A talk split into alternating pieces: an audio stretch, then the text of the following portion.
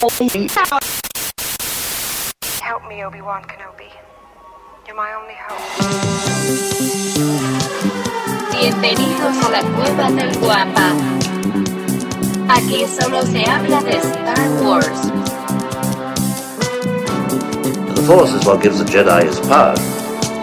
It's an energy field created by all living things. It surrounds us, it penetrates us, it binds the galaxy together. It's a trap! We would be honored if you would join us. No sé si Marta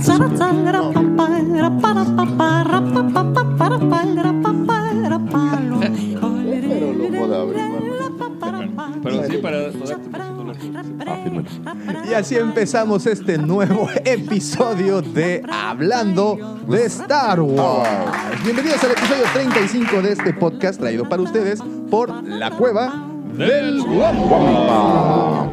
Como todas las semanas, señoras y señores, engalanando este friki changarrito galáctico, se encuentran conmigo mis amigos, por supuesto, sus amigos, arroba michalangas4 Hey, y hey. arroba lucifago. Muchas gracias, señor productor. Y esto no sería posible sin la mente siniestra, el siempre imitado, nunca igualado, siempre toqueteado en el metro, el señor Cid del Amor, Chayán de la Riviera, y ahora conocido como el Justin Bieber, Justino Castor para ustedes, arroba Davo Mágico. Y lo más interesante es que aquí en Cancún no hay metro. no sé cuál metro. O sea, en la guagua. Ah, bueno. Eso ok. lo Lo toquetearon en la guagua. Ahí en el bus. En el bus. Oigan, pues bienvenidos. Eh, estamos grabando. Hoy es 13 de julio del 2019. Eh, estamos a nada de que la Comic Con comience. El evento geek por excelencia. El Super Bowl de los nerds. Es... ¿Cómo, cómo puedes definir Correcto. esa? Yo, yo me encuentro en una etapa babeando, eh, ya con muchas ganas de, de estar ahí. Eh, un poco no tan emocionado como otros años, porque no hay tanta carnita de Star Wars como yo hubiera esperado Eso- y eso querido, crees, al menos eso- anunciada. Eso, Eso crees, crees. porque yo aquí te traigo uno. Vamos a platicar de eso un poquito más Bueno, adelante. no voy a- Pero sí, efectivamente, eh, se, se rumoreaba que Star Wars no tendría tanta presencia debido a, como ustedes saben, ya Disney tiene su propio evento, que será en agosto, el, el D23, en donde, en teoría, pues deben de estar Van a reventar alguna anunciando cosa. todas las cosas. Aunque Star Wars sí tendrá ahí presencia y noticias muy, muy especiales que, que creo que. Quédense, quédense, no le vayan a poner le stop. No le vayan a esto, cambiar, No le vayan a poner stop a esto, no le va. ¿Para qué escucha radio convencional, hombre? Si nos están escuchando en su, en su vehículo, esto está más, más sabroso, más ¿no? Porque La única versión que yo lo justificaría es la ñoñosfera cuando sale la cueva del Guampa. Pero es la única. Por cierto, Fuera si eso, no. nos escuchan en Cancún, búsquenos en el 99.3 de la FM los jueves a las 7 de la noche, ahí haciendo radio, radio real. Aunque ya no es tan socorrida, pero pues ahí salimos. Un poquito, un poquito. Los jueves, eh, efectivamente, en la ñoñosfera, pero si quieren estar eh, y tener nuestras eh, melodiosas voces eh, co- acompañándolos toda la semana, Toda la semana. pueden encontrarnos, como ya lo saben, en Spotify, también estamos por ahí en, en Evox, bueno, en todas las plataformas de distribución de podcast, ahora sí podemos presumir eso, ya, ya estamos en todas En partes. todos lados. Entonces, y aprovecho también para mandarles saludos a todas las personas que ya nos están siguiendo a través de nuestras diferentes redes sociales como son Twitter, Facebook, YouTube, eh, Instagram, que Instagram tuvo esta semana, tuvo una, ¿cómo se le? Una firma nueva, un, tenemos ya una, una participante nueva en, en- en nuestro equipo, que es la comandante Drousa. Oh, claro. Ya, ya, ya. Oye, así, la mirada de, de qué está hablando Daumático se volvió no, no, loco. No, no, no, no, lo que pasa es que ya había, ¿cómo se dice? Pues ya nuestros rostros pues no eran como que tan agradables para la Bueno, banda. nunca han sido muy agradables. Estamos hablando de que guapos, guapos, guapos, la verdad no Eso somos. No es lo nuestro. Very well, Captain. Very well, Captain. Master, moving stones around is one thing. This is totally different. Now, no different, only different in your mind. You must unlearn what you have learned. Very well, Captain. Pues bueno, como les comento, estamos grabando 13 de julio. Eh, por cierto, estamos en celebraciones debido al cumpleaños del señor Harrison. Harrison Ford. ¿Cuándo es cumpleaños? ¿Es el- el- Hoy, Hoy. hoy, cumple. cumpleaños. 77 añitos nuestro querido vaquero galáctico, nuestro explorador. ¿Cuál de sus papeles tienen más... Evidentemente eh, Han Solo, ¿no? Pero fuera de Han Solo y de Indiana Jones, ¿qué papeles tienen presentes? Uno de mis favoritos es en esta que película creo que se llama La Verdad Oculta o algo así, en donde él es malo. Oh, Ajá. es un asesino, esto, es sí, un claro. profesor que asesina a una chavita y, y en toda la película no te lo esperas y al final es el malo de la película. Es excelente. Yo le tengo cierto cariño a Richard Kimball cuando era este. el- ¿Juego de Patriotas era o cuál no, era? Era el. el, el que escapa, el. Ah, claro, el Oh, el fugitivo. fugitivo también es muy buena. A, a- a mí me gustó también mucho la de eh, Avión Presidencial. Ah, Ah, get off my plane. Sí, Está bueno. oye, tienes un presidente que patea traseros Eso y aparte vuela aviones. Es como Bill Pullman. Ah, exacto, También, en el Día de la Independencia. vuela aviones y patea atrás. Sí, claro. En el Día de la Independencia también tenemos uno, uno que hace eso. Es una, bueno, hay, hay muchos muy chidos, este, pero recuerdas otro así como de aventuras no tan terrenales, digamos, porque juego de Patriots, todo esto es, pues, es un espía y bla, bla, bla, Sí, sí. Ajá. pero de algo más así como No. en el contexto tipo Star Wars. Harrison. Ford. Ah, pues cómo se les puede Pero, ¿cuál olvidar Blade? Runner. Ah, Oh, Blade Runner. bueno, oh, tienes razón. ¿Cómo se les Oye, puede las dos, olvidar? las dos películas, qué buenas son, ¿no? Sí, y por cierto, para todos eh, los que disfrutan ese, esa cinta, cinta, ¿eh? ¿Qué tal? Eso es La tan cinta. ochentero y noventero. Cinta pero bueno, de celulosa. Sí, sí. Davo, Eh, eres, sí, eres ochentero. sí, no, ya y te estoy haciendo un piropo porque realmente eres como Sí, setentero. soy, soy final, final de los verdad- 70. Ya, ya. Pero bueno, eh, Blade Runner eh, está ahora en Netflix, pero el, el director Scott. Ah, O sea, ¿es la, sí, es la sí, la- extendida? sí, la. Fíjate que el otro día estaba escuchando nomás por ocio eh, el score que es de Vangelis. Uy, es Una verdadera joyita, eh. genialidad. Es una Y el de la nueva película, el del 2049, no se queda nada. Pero ¿quién no lo hace no alguien así ¿no? tan, No tan No, recuerdo quién lo hace, disculpen, yo sé que como tenemos un podcast debemos de estar Lo- lo enterados de eso. es que- Bueno, es que este tema ni siquiera estaba como Sí. en el tintero, pero... Sí, sí. ¿Qué otra película? Blade Runner. Blade Runner, tenemos, Obviamente. eh, Ah, ya viene la nueva de mm, Indiana Jones. Ah, hay otra que hizo de un reportero que lo ponen a hacer notas de. Era un reportero muy filoso y ya lo quieren sacar de la jugada, pero lo ponen a. con una. así como en ventaneando o algo así. Ajá. Y no quiere y se pone medio. No la he visto. ¿Sabes cuál? No fue muy sonada. ¿Sabes una que recuerdo?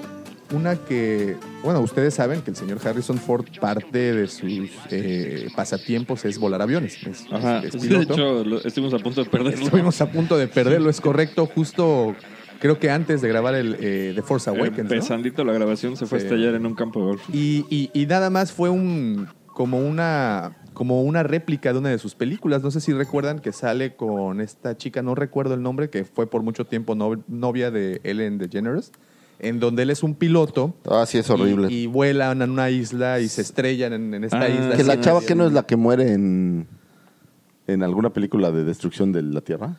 Seguramente. Sí. No, no recuerdo ni el nombre. Una güerita de pelo corto. Sí, Seis días, siete noches se llama, es terrible. siete- Sí, también se Pero se nos olvida American Graffiti. Oh, American Graffiti también. Graffiti. Bueno, que fue su la primera, primera, película. de cinta del señor Lucas. A menos con, al menos con, con el señor Lucas. Pues bueno. Digo, ya de- nomás para no perder tanto tiempo, pues me metí y, y encontré, por ejemplo, tiene muchísimas películas, obviamente, y, y con el debido respeto que me merece, tiene mucha basura. Aliens contra Cowboys, por ejemplo, tiene mucha ahí. basura. Aparece ¿En en Alien Aliens contra Cowboys? Cowboys. Claro, pues es como el, el sheriff. Oh, del El sheriff. pueblo. Ok, ok, ok. Hay una, una que se llama Firewall que me gusta mucho. Eh, mira, una muy joven que se llama La calle Hanover. Eh, Crossing Over. Esa de la calle Hanover no es donde él es un como terrorista. Sí, o es- algo no, así, es como, como de espías nazis, Oh, pero como ya, muy ya. viejita. Ya, ya, ya. Pues tiene muchas, pero hay muchas que la verdad, la verdad no las vería como Mosquito Coast. Bueno, y- Eh, y, sabemos que aparecerá, o bueno, ya trabajó con eh, La vida secreta de las mascotas en la segunda parte. Ah, Ah, sí. ¿quién es? Eh, le da una, le da la voz a uno de- a un perro que no recuerdo, Duke, creo que se No, llama. no. ah, el que es muy viejito. Ajá, el perro del campo. Sí, El perro de campo. Ah, Él, no. él. no sé cómo se llama. El argentino para nosotros los Para, la traducción latina. Sí, es que latina es como argentino, ¿no? Sí, sí, sí, sí, es correcto, es correcto. Pero sí, sí le damos a, a- a un Señor perrito. por ahí. Harrison Ford, 77 años. Y está entero. Y está entero. y- Todavía se va a echar otra de, de- ¿cómo se llama? De Indiana Jones, ¿no? Ya está Las- hecha, según las- yo, ya nada más están como terminando toques, según ¿Cuál? yo. ¿Indiana Jones?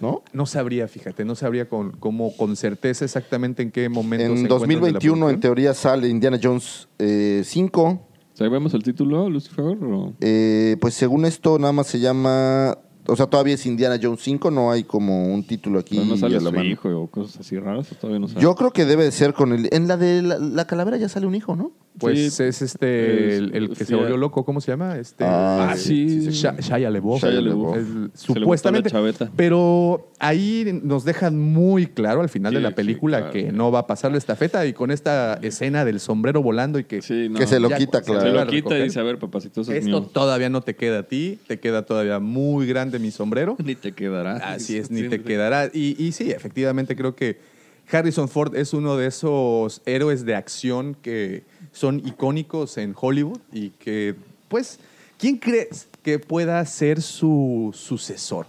No, yo. ¿A quién es- le ves? ¿A quién le ves, carita? Yo de- con mucha tristeza te digo que estos grandes actores que hacían una carrera tan grande, yo siento que ya... Ya no tendrán. Ya Sí, no, no, no, que, ya no. que ya no vamos a tener este tipo de actores. Tú dime quién va a ser un actor que tenga... Porque antes tenías la ventaja de que no se hacía tantas películas. Sí. Entonces podías destacar. Exactamente. Sí, Ahora sí. hacen cientos de películas, entonces ya te pierdes en un mar de, de actores. Ahora, ahora ¿no? mira, por ejemplo, este, no, no recuerdo cómo se llama el actor de Star-Lord de Los Guardianes de la Chris. Galaxia.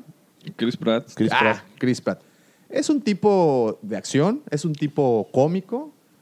¿No le ven así como que aires de que podría hacer algo? ¿No podría ser él un Han Solo? A ver, te voy a, te voy a preguntar. Te voy a preguntar. Star-Lord es Han Pero- Solo, sí, ¿no? Pero te lo voy a preguntar de regreso, güey. ¿Cuántas películas más de, de Star-Lord crees que salgan? No, no, bueno, eh, en particular de ese personaje no creo, pero ya lo vimos en Jurassic World, por ejemplo. Ajá. Entonces Pero ya tiene igual esa... Jurassic World ya es esa- una franquicia que... Otra de las cosas es que Harrison Ford le, eh, le imprimió un carácter, una comedia, un humor, no decir comedia, un humor muy particular a sus personajes. Tanto Indiana Jones como eh, Han Solo comparten eso, ¿no? Comparten Sí. el... No, pues son el- un gen, ¿no? El- el- el que estamos, estamos viviendo un momento tenso de acción y sacan la broma, pero aparte no es una broma muy forzada, sino sabía el timing en esas Sí, le sale muy bromas. le natural. sale Una de mis bien. escenas favoritas en Indiana Jones es cuando eh, está- es en el... Que por cierto también es de Lucas, entonces Eh, no hay que claro. olvidarlo. mm, no es en el Templo de la Perdición. Sí, creo que es en el Templo de la Perdición. Que es- no, no es. Es en este. La, ¿La Última Cruzada? La última, La Última cruzada. Cruzada. Que está como en un mercado. Ajá. Y este. Ah, no, es no, cierto. Estoy es, mintiendo. es en, Es en Riders. eh, sí, Es así en es. Riders. Y entonces Ya es- el güey y le sale un cuate así con un- unos sable, machetes aquí muy sí, malvado sí, y el güey sí. se voltea, saca el, el, Y el pum. revólver y Eso Sí. es, es- ¿Sabes Ese tipo de Mi- A cosas. mi papá yo me acuerdo mucho porque se acuerda muchísimo de esa escena y siempre que está platicando dice, ¿por qué no le haces así como Indiana Jones? Sí. Tira a este güey?" Y luego hay una réplica de esta escena en el Templo de la Perdición, en Ah, donde hace lo mismo, sí, pero sí. no trae el, el revólver, lo perdió. Entonces es, es, es- Sí, es muy. ¿no? Creo que Sí, sí. ese, ese humor pragmático, ¿no? O sea, en donde. Eh, en donde Ahora, pues, yo, yo creo que también era parte de Lucas y el mismo Spielberg. Claro. Porque a mí se me hace que esto es parte de sus bromas su genética, personales. sí, o sea, sí, sí. Es, es- es parte de las películas de ellos. Y digo, de lo poco que hicieron juntos. Pero Ahora- hay muchas líneas que él improvisó. Esta, Sí, una también- muy famosa es la de este, I love you, I, I- know. I know, Eso no estaba en el script, él se lo aventó y dijeron, bueno, aquí sí, se- así se queda. ¿no? Y como dicen nuestros amigos de Sudamérica, esa frase quedó para el bronce porque incluso en, en las tiendas de, de Disney, en las, las playeras para Ya hombres, hay muchísimas. Sí, ya. dice, perdón, las de, las de chicas de Star Wars dicen I love you y la de hombre dice I know. Entonces sí, es una frase que ya quedó ahí para, para la posteridad, ¿no? Que, Claro, claro. y sobre No, todo para nosotros. Gran, fans. gran cumpleaños ese. Gran Gran cumpleaños, cumpleaños, ¿eh? 77 años, el señor Harrison Ford. eh, espero que, que nos rinda todavía una, unos, unos cuantos años más. Ya nos sacaron tristemente al personaje de, de Han Solo. De, de- ¿Quién sabe? A lo mejor va a haber una remembranza que Claro. ¿Tú qué regrese en forma de fantasmita. Bueno, en En la nueva no hubo ni siquiera Ni se acordaron una de- escena, ni se acordaron, ni se ¿va? Solo lo menciona Luke en la cuando lo cuando lo encuentra, bueno, le van a abrir la puerta a golpes. Sí. Y dice, "¿Y Han Solo?" Pues ahí se da a Pues entender. ya Sí, se no, y también Rey le dice. Se lo llevó Pennywise, le dije. Sí, lo cargó en el Cargation. Payasation. Bueno, también lo recuerda Rey cuando está ahí echándose un tiro con, con, con Kylo, que, que, que, pues dice que es un monstruo que mató a su padre, pero pero no, no menciona nada. Hay otro cumpleaños importantísimo de hoy. ¿Cuál? ¡Ay! El de. El, el- de los, a ver, si quitas a Han, a Luke, a Leia, quita a todos los personajes principales, ¿qué otro personaje apareció en las tres películas de la saga? No personaje, ¿qué otro actor? en las tres. En las tres películas. Pues Anthony Citripio, Daniels. Anthony Daniels. Quita a Anthony Daniels. O sea, quita a todos los que son la camarilla principal de la película. En las tres películas de la, o sea, la en la trilogía original. original. Había uno que salía aparte. de- Que es otro de los cumpleaños de. Es un, es un cumpleaños interesante de hoy. Ay, qué buena. A ver. Es una, es una buena, este. Es una ojo. buena trivia, ¿eh? No. No hace el mismo personaje en todas. Ah. Ah, yo te ayudé un ya poquito, que es- conste, que conste. Híjole, no, pues yo sí Yo me sí me rindo, porque rindo. debajo de la máscara, quién sabe. Debajo de la máscara, para ver. Hay eh, un cuate que se llama Jack Purvis, Ajá. que hoy Ah, es sí su cumpleaños. Y él era un. Es un enano. Y él hizo al jefe de los Yaguas. Oh. Hizo al jefe de los Ugnaut. Ok, ok, ok. Y eh, hizo también. Que esta a- semana se fue una figura de los Ognau, a por Entonces Oh. aparece en las tres películas cosiendo personajes diferentes. Oye, Mira, Lucas ¿no? tenía como un fetiche, porque fíjate. Sí, claro. eh, este, primero, el, el primer fetiche que yo le veo es perder extremidades. Sí, le encanta. Todo mundo se le Ah, caen los brazos, brazos. todo mundo se le cae algo, ¿no? Y el segundo Pero fetiche ¿será es trabajar perder con- extremidades o será poner extremidades biónicas? Porque Uy, a no todos sé. le ponen A- una extremidad a- biónica. A ¿no? Ponda Baba no le ponen Bueno, nada. no le ponen Bueno, no sabes, pues Bueno, lo echan después antes. No, no- no sabría decírtelo, pero. Tecnología es para quien la paga. ¿no? Exacto, ¿no? Para quien tiene billete. A Pero- lo mejor el doctor Evazán le dona un brazo. Pues Sí. quién sabe. Yo creo que él lo que pensaba. Es todo un tema, ¿eh? Es, es un tema, pero yo creo que pensaba que debía de dar como esta, o sea, que en la galaxia había diversidad de tamaños y figuras y, y no todos éramos iguales. Y creo que el poner criaturas, llamémosle, porque en teoría pues no eran humanos pequeños, de diferentes estaturas daba o les daba a ellos la impresión como de que había más diversidad todavía. claro, ¿no? claro. Era muy difícil poner criaturas de tres metros. Eh, ah, bueno, ¿sabes en dónde más sale? También digo, nomás por no dejar en Willow. En Will, Will- es que Obviamente en Willow. Agarraron a la misma nómina y se la llevaron para allá, ¿no? claro. ok, pues ahí están los cumpleaños también. eh. Otra de las cosas que sucedió esta semana es que el señor John Favreau estuvo en una entrevista en el programa, en el Late Show de Jimmy Kimmel, eh, promocionando, como ustedes saben, ya está por estrenarse El Rey León, eh, una película que muchos esperamos, sobre todo por los que tuvimos oportunidad de verla en... en- en- en- impresionante. Están- Yo estaba viendo los cortos, pero impresionante la, la capacidad Sí, de sí. recrear estas, eh, llamémosle animales. Es, es de verdad, es- me parece impresionante. No sé si tuviste oportunidad de ver unas fotografías en donde ponían al actor de doblaje, que, que, bueno, son actores, estamos hablando, por ejemplo, de, eh, ¿cómo se llama el de Lando Calrissian, el joven? Este, que es hijo él, de él es Danny este, Glover. Simba. Él es Simba. Él es Simba. Él es Simba. Wow. Eh, ¿Cómo se llama? Eh, Glover, bueno, el, Glover, el sí. actor este que se apellida Glover. No me acuerdo el nombre. eh, hijo de Danny Glover, Sí. para los ochenteros, que sabe Claro, muy bien de Es Arma Arma Mortal. Mortal 4. Este, eh, como ustedes saben, eh, él es el que personifica a, a- a Simba. Ajá. Beyoncé creo que es eh, Nala, Es si no me equivoco. Sí. es Nala. Este, y bueno, y hay una serie de fotografías que ponen de frente al actor y al personaje en CGI. Ajá. Y, y, bueno, lograron algo espectacular con los gestos, con las facciones, con todo ese tema. Está de verdad es Sí, de respeto. De, de, de- de darle, como personalizarlos. Sí, no, no, no, les dio bien. una vida tremenda y en- precisamente el, el señor John Favreau estuvo eh, esta semana, no, no, la semana pasada, perdón, Ajá. estuvo en la Ciudad de México, precisamente en un junket eh, de promoción de, del Rey León. Y en esta entrevista que dio a los medios mexicanos, supongo que también medios latinos, había también de otros países, Sí, me imagino. eh, hablaba que en un 95% la película fue grabada con CGI, todas Ajá. animaciones que, eh, computarizadas. pero que hay una, hay una escena en particular escondida en la película, eh, digo, obviamente no, no, no la mencionó, que no es de CGI, que es una imagen real. Y que la puso como un easter egg para ver qué tanta capacidad tenemos nosotros los De espectadores. ¿no? Pues de, exacto, de darle, a ver, a- de- eh, qué diferencia hay. Qué Porque lo que han logrado, digo, ya tuvieron oportunidad de ver los cortos, lo que han logrado Es que es, es impresionante. es- está canijísimo, ¿eh? Yo lo que sí leí, este, ya hubo unas screenings para prensa y así, y no hay muy buenos comentarios de, de la película. O sea, que dicen que no le aporta nada a la versión... ¿A la versión original? Exactamente. No Pues- sé, no la he visto. ¿Quién Pero sabe? Fíjate. Ahorita, bueno, obviamente también esta semana estuvo el hype de la sirenita Ah, sí, que, tremendo, que- ¿eh? El- que la eligieron. Así es. No, es- no es Halle Berry, porque esa es otra actriz, pero bueno, el nombre de, de esta chica es muy parecido. Sí. Y lo único que yo tengo que decir aquí es que no esperen lo mismo que vimos en los 90.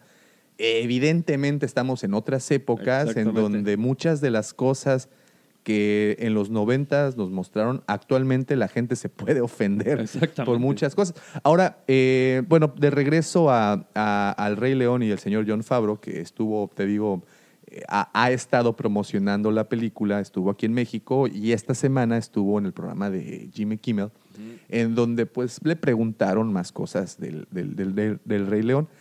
Al final de la entrevista, eh, al preguntarle que qué otros proyectos o qué más trae, como ustedes saben, él estuvo pues involucrado completamente y casi al mismo tiempo, o sea, estaba simultáneamente eh, trabajando en El Rey León y en El Mandaloriano, como lo hemos mencionado varias veces.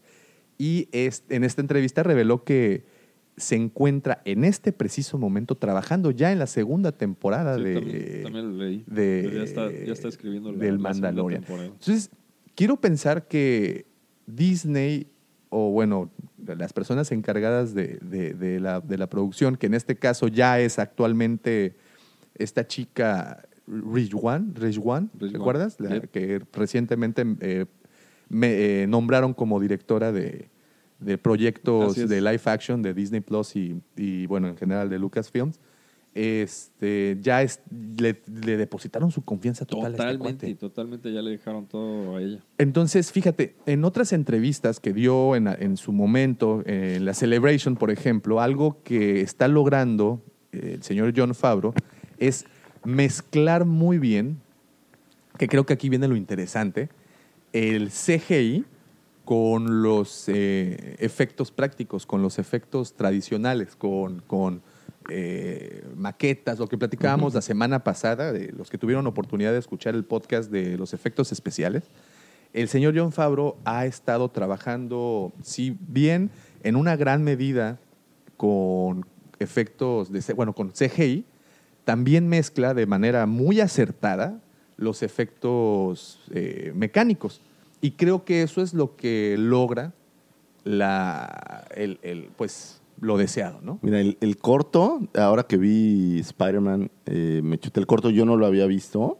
Me parece impresionante eh, cómo estudian los movimientos. O sea, es, es- es tan perfecto, güey. Sí, si tú sí, se lo pones a alguien que no sabe que es una película y le dices que es un documental de Nat Geo, No, te dudas. Te la compra, sí, claro. Totalmente. güey. Sí, sí, sí, sí, sí, O sea, lo, lo creo eh, también. eh, me impresiona mucho. Y obviamente esto ha ido mejorando con el tiempo, pero yo creo que están llegando a un nivel donde están de verdad, o sea, haciendo una calca de, de Sí, la realidad, sí. ¿no? Sí, y pues creo que ya oficialmente, así como somos fanáticos del señor Dave Filoni, No, actualmente Jon John Favreau Favreau, es- es de nuestros personajes favoritos. está buen actor, el papel de Happy está Ah, el buenísimo. papel de muy Happy. bueno. Bueno, ¿no vieron la película de Chef, donde él aparece? No, no. No. Se las recomiendo, está ahí en Netflix también. ¿Qué otra película ha hecho, digo, como actor? Uy, varias, fíjate, que yo recuerde, eh, hay una que se llama Solo para parejas o Solo para parejas o couples, no, algo así, que sale con Vince Vaughn,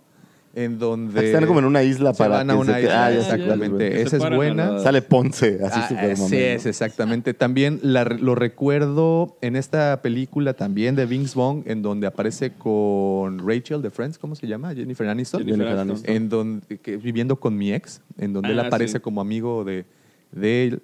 ¿En qué otra aparece John? Bueno, recientemente, y ahí les mando un saludo a nuestros amigos de Cueva de la Guampa, lo recordaron. Ah, en- tiene rato que no, que no lo saludamos. este, lo recordaron en uno de sus papeles más memorables como novio de Mónica en Friends. Ah, ¿en serio? Sí, aparece en, en- en Friends. Él es un, en, ese, en este papel, es un multimillonario que pretende a Mónica.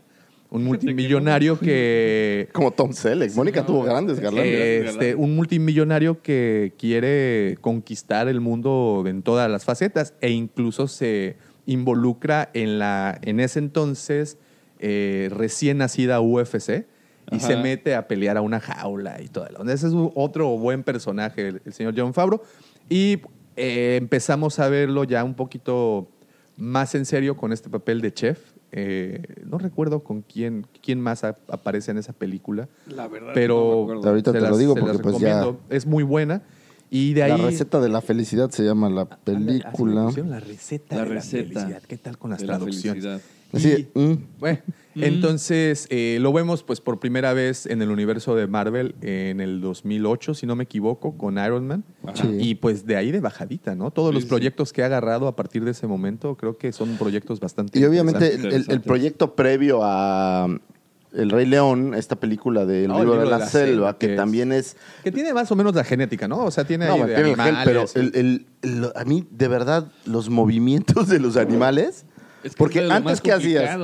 Poner un animal y que hablara, pues era todo... Solo dibujándolo. Solo dibujándolo. Sí, sí, pero es correcto. de verdad hacer el live motion con los animales hablando y aparte el movimiento, cuando se mojan, si se caen, los músculos de los... Son buenísimo, increíbles, la verdad. Sí, sí. Mis respetos para esa chamba porque está... está Sí, Pues ahí está el señor John Favreau y pues como mencionábamos hace un momento, ya está trabajando en la, en la, El en la nueva temporada del Mandaloriano. Creo que si ya le dieron la confianza es que la primera al menos, la que aparece en este noviembre, Lo que está increíble estará es genial. que no hemos visto más que unos, unas pocas screens Así y es. el hype está con todo. Así es, bueno, se rumora por ahí que en, en agosto, en el D23, en este evento que hace Disney, ya soltarán el tráiler completo. completo. Completo. Ahí estuvo... re- no, no, eh, pero ya está completo el tráiler, ¿no? Sí, pero recuerda que este lo mostraron en Celebration y lo único que conocemos son las tomas que hizo la gente con su celular. Nada más, no presentaron. No presentaron, no han eh, sacado a- así oficialmente en las redes, no han sacado el tráiler. eh, Exacto. O sea, eh, oficial ¿verdad? no hay nada. Y ¿Del Rey León me estás diciendo? No, no, no, no, No, no, no, del Mandaloriano. Ah, yo me confundí, perdonen. Dije, Rey León, pues si lo acabo de ver en el cine. Ah, está bien. ok. Y, ¿De y qué estamos es- hablando? Sí, dije, ¿de qué estás Me hablando? equivoqué de podcast. eh, No, entonces- ¿sabes qué? Es que seguía viendo el, a John Favreau y, y tiene sí, cosas tiene, trae, trae, trae, trae buen historial. Y se te digo, se rumora, no se rumora, yo creo que la realidad es de que en el D23, nos- el 23 de agosto, eh, mostrarán ya oficialmente el, el, el Ojalá en Comic Con sucediera alguna, alguna de estas cosas. Yo creo Yo creo que, que va- sí. Yo creo que va a haber algo, pero Algo, en Comic Con sí, sí. son bien chidos. Ahora, ojo, ¿eh? Si no estás en la sala donde están haciendo el screening, puedes ver un screening en otra sala, En pero ahí no pasan el material de videos no. y demás. No, ojo, ahora con, eh, con la idea de Disney de separarse, de- así como lo están haciendo, que fue una tristeza, lo- o es una tristeza lo que está pasando, por ejemplo, con el E3, que ya las compañías Es que están como haciendo lo mismo. PlayStation, Xbox, ya hacen sus eventos pues de ellos para darle Claro. más hype. Disney está haciendo lo mismo ahora con este y, y aparentemente ahí se mostrará. Aunque eh, el día de ayer y antier estuvo circulando en Twitter un video de baja resolución que supuestamente Alguien era el tráiler oficial. Eh, no creo que se liqueó por ahí, no estoy muy seguro porque pues ya sabes cómo es Twitter, ¿no? O sea, son mil fuentes Claro, y el video sabes. circula por mil Sí, partes, entonces no, no tienes la certeza exactamente. Pero bueno, ahí está. El señor John Favreau estuvo ahí con Jimmy Kimmel. De verdad es un tipazo. Este, se ve- creo que, se ve que es un tipazo. Sí, yo creo que es- le gusta lo que hace, ¿no? no, y sabes qué, Eh, aparte de que es fan de lo que hace exactamente, eh, sabe trabajar muy bien sus redes. Eh, yo lo sigo en Instagram y, con, y los hypes más grandes los ha causado por fotografías que él sube. Mira, el año pasado eh, nosotros empezábamos con este proyecto de la cueva y justo más o menos cuando nosotros empezábamos, él subió una fotografía en el rancho de Lucas con Dave Filoni, los dos. Eh, y el título era aquí con el lobo solitario, ¿no? Y ya sabes, Dave Ah, Filoni sí, sí, con, sí, que es como un som- vaquero, ¿no? con su sombrero vaquero. que nunca se quita y este cuate. Entonces ahí empezaban a cocinar esto de lo que estamos platicando ahorita. Entonces, es un tipo muy creativo y pues tiene todos mis votos de confianza. Que quiere hacer lo que quiera hacer. Otra cosa que también nos topamos esta semana es. Esto, está, verás. esto está muy, esto está bastante cómico. Haslab. Haslab, Ah, los sí. responsables de hacer el sail, el sail barge, Sí, esa sí. nave tan emblemática que muchos de nosotros estuvimos acá desenvainando espadas para luchar por Por ella se aventaron uno de los de las bromas más grandes que no es broma, o sea, es realidad. Sí, eso sí sarcasmo, ya de sarcasmo. Vamos a, sí, vamos a decir, una de las cosas más, más extrañas que pudieron haber pasado esta semana es que me informaran que Haslab, su siguiente proyecto es el monstruo come galletas de Plaza Sésamo, tamaño natural. Exactamente. Aunque usted no lo crea. ¿Cómo la ve? ¿Cómo, cómo la ves? desde- Pues es que Lamentablemente, es algo que para los chavitos ya no tiene. No o sea, un niño pues no le interesa, pero lo vas a tener para, para la nostalgia, ¿no? Fíjate, aunque es que imagínate, es aunque como ese, si ese fuera- no lo voy a comprar yo, la verdad. como si es fueras que no. al Costco a comprar el oso ese gigante que luego venden. Ándale, Y ya, ándale, ¿no? O sea, ándale. Y lo pintas de azul, lo tiñes de azul y listo. La cosa es que Haslab, o sea, hicieron el, el katana y yo, yo, en mi propia experiencia, me quedé con la idea que sí iban a seguir con cosas de esa naturaleza. o sea, Claro, con- pues es la idea, ¿no? Sería la y de inercia. repente, o sea, yo vi el artículo y dije, no, te cae. Pero tiene un, tiene un punto interesante. Eh, diversificar un poco la marca y, y el crowdfunding. O sea, Sí. darle descanso a la gente que ya compró algo para abrir otros mercados. Es lo que pienso que hacen. O sea, no, ya, no nadie ve, ya nadie ve Plaza Sésamo. En No, Estados Unidos no lo sé, güey. Digo, honestamente. Desde que, desde que PBS le quitó el, el patrocinio a Sesame Street, o Plaza Sésamo, o el Callejón de los Ñangos, como lo llamaban en España. o- el callejón de los ¿Te ñangos. acuerdas? De- Así le, eh, o aquí en ¿Cómo le decían? Plaza Plaza Sésamo. Sésamo, sí, sí. Y Abelardo era. Oye, Abelardo. Sí, entonces. Tú te, este, tú te mi patito de hule. este, Ustedes saben soy muy fan de Polo Polo y hay un chiste sí, maravilloso. buenísimo. Oye, Beto. Oye, Beto. Oye, Beto. pues eh, se, aventan Abelardo, esta- Beto. se están aventando esta peripecia de 250, 235 dólares, me parece. Así es, Que, más o que menos. será Mira, el precio de ahora, esto. también acuérdate de algo. Estos muchachos no dan saltos Claro, sin guarache. claro, claro. Yo Exacto. creo que ya hicieron grupos, focus groups, investigaron, ya revisaron. Y dentro de cientos de ideas, si salió el monstruo come galleta, pues, Pues es por algo. Ahora, ojo. No es Abelardo, no es Beto, no es Enrique, es el monstruo come galleta. Debe ser, pienso yo, el más popular de Plaza Sésamo para hacerlo. Claro. No, no que lo crea. Montoya. Pienso Así se llamaba el pájaro, no Abelardo. Montoya Ah, era el aquí era- pájaro, era Era Montoya. Montoya. No, Montoya era, ella era uno verde, Era un- porque era un Abelardo es perico, amarillo. Era un perico. Era un sí, sí, sí. perico de esos como Sí, veracruzanos. porque Abelardo era como amarillo, era un canario. Era un Sí, canario. bueno, bueno, creo. la traducción de Big Bird. Tienes Es razón. Big Bird, Y sí. era Montoya. tienes Montoya, razón, el sí. pájaro Montoya. Pero, en fin, este, pues tendremos al monstruo come galleta, que yo creo que no es tanto un estudio de mercado. Yo veo al Haslab como la preventa más grande y hypeada que, existe, que puede existir. No, pues tienes la publicidad, tienes todo para, para jalar a la gente. Ahora, ellos tienen una... Yo creo que sí debe de haber eh, focus group. Alguna vez me tocó ir a una empresa de mercadotecnia que hiciéramos un focus group, éramos como 15 chicos de diferentes edades. Y era para un nuevo sobre de... como un Kool-Aid. Ajá. que nunca salió al mercado. Entonces, eh, salió mal, eh, recuerdo que salió mal eh, diagnosticado, digamos, entre la gente que hace. Ok, Entonces, ok, ok. Yo sí creo que se sientan. O sea, estás hablando de, de una inversión muy grande, Sí. como para decir, bueno, si no se vende no pasa nada. No, no. sí, no, no, el riesgo No, es grande, no. El riesgo es bastante. Ahora, al final depende de que se junte la gente. Entonces, si no se junta la Si gente, no se pues junta, no no se hace hace. ya. Lo que no sé es si te regresan la lana. La, ¿qué, la- la- la Deben cosa de es que regresarla, aquí ¿no? viene una pregunta muy importante. ¿Quién tiene más fans? ¿Star Wars o Plaza Sésamo? Hijo. Porque estás hablando de que Plaza Sésamo es más o menos del pelo de de cuarenta y tantos años, ¿eh? Lo que sí estoy seguro y es que no creo que haya ni cercano un producto de Plaza Sésamo que haya dejado. Las- lo que no, no, no, no, no, no, no, no, no, pues, no. posiblemente Pero, come pero, pero lo que sí te voy a decir, si tú me dices Plaza Sésamo, en mi caso, el primer personaje que viene a mi mente sí es el monstruo come galletas. o sea, no agarraron a- al, al rojo este a, a Ah, Elmo. Elmo. A Elmo. O al otro de la basura, ¿cómo se O el, llama? el- Grouch. Ah, El- el que salía de la basura. que no es el mismo que el monstruo come galletas.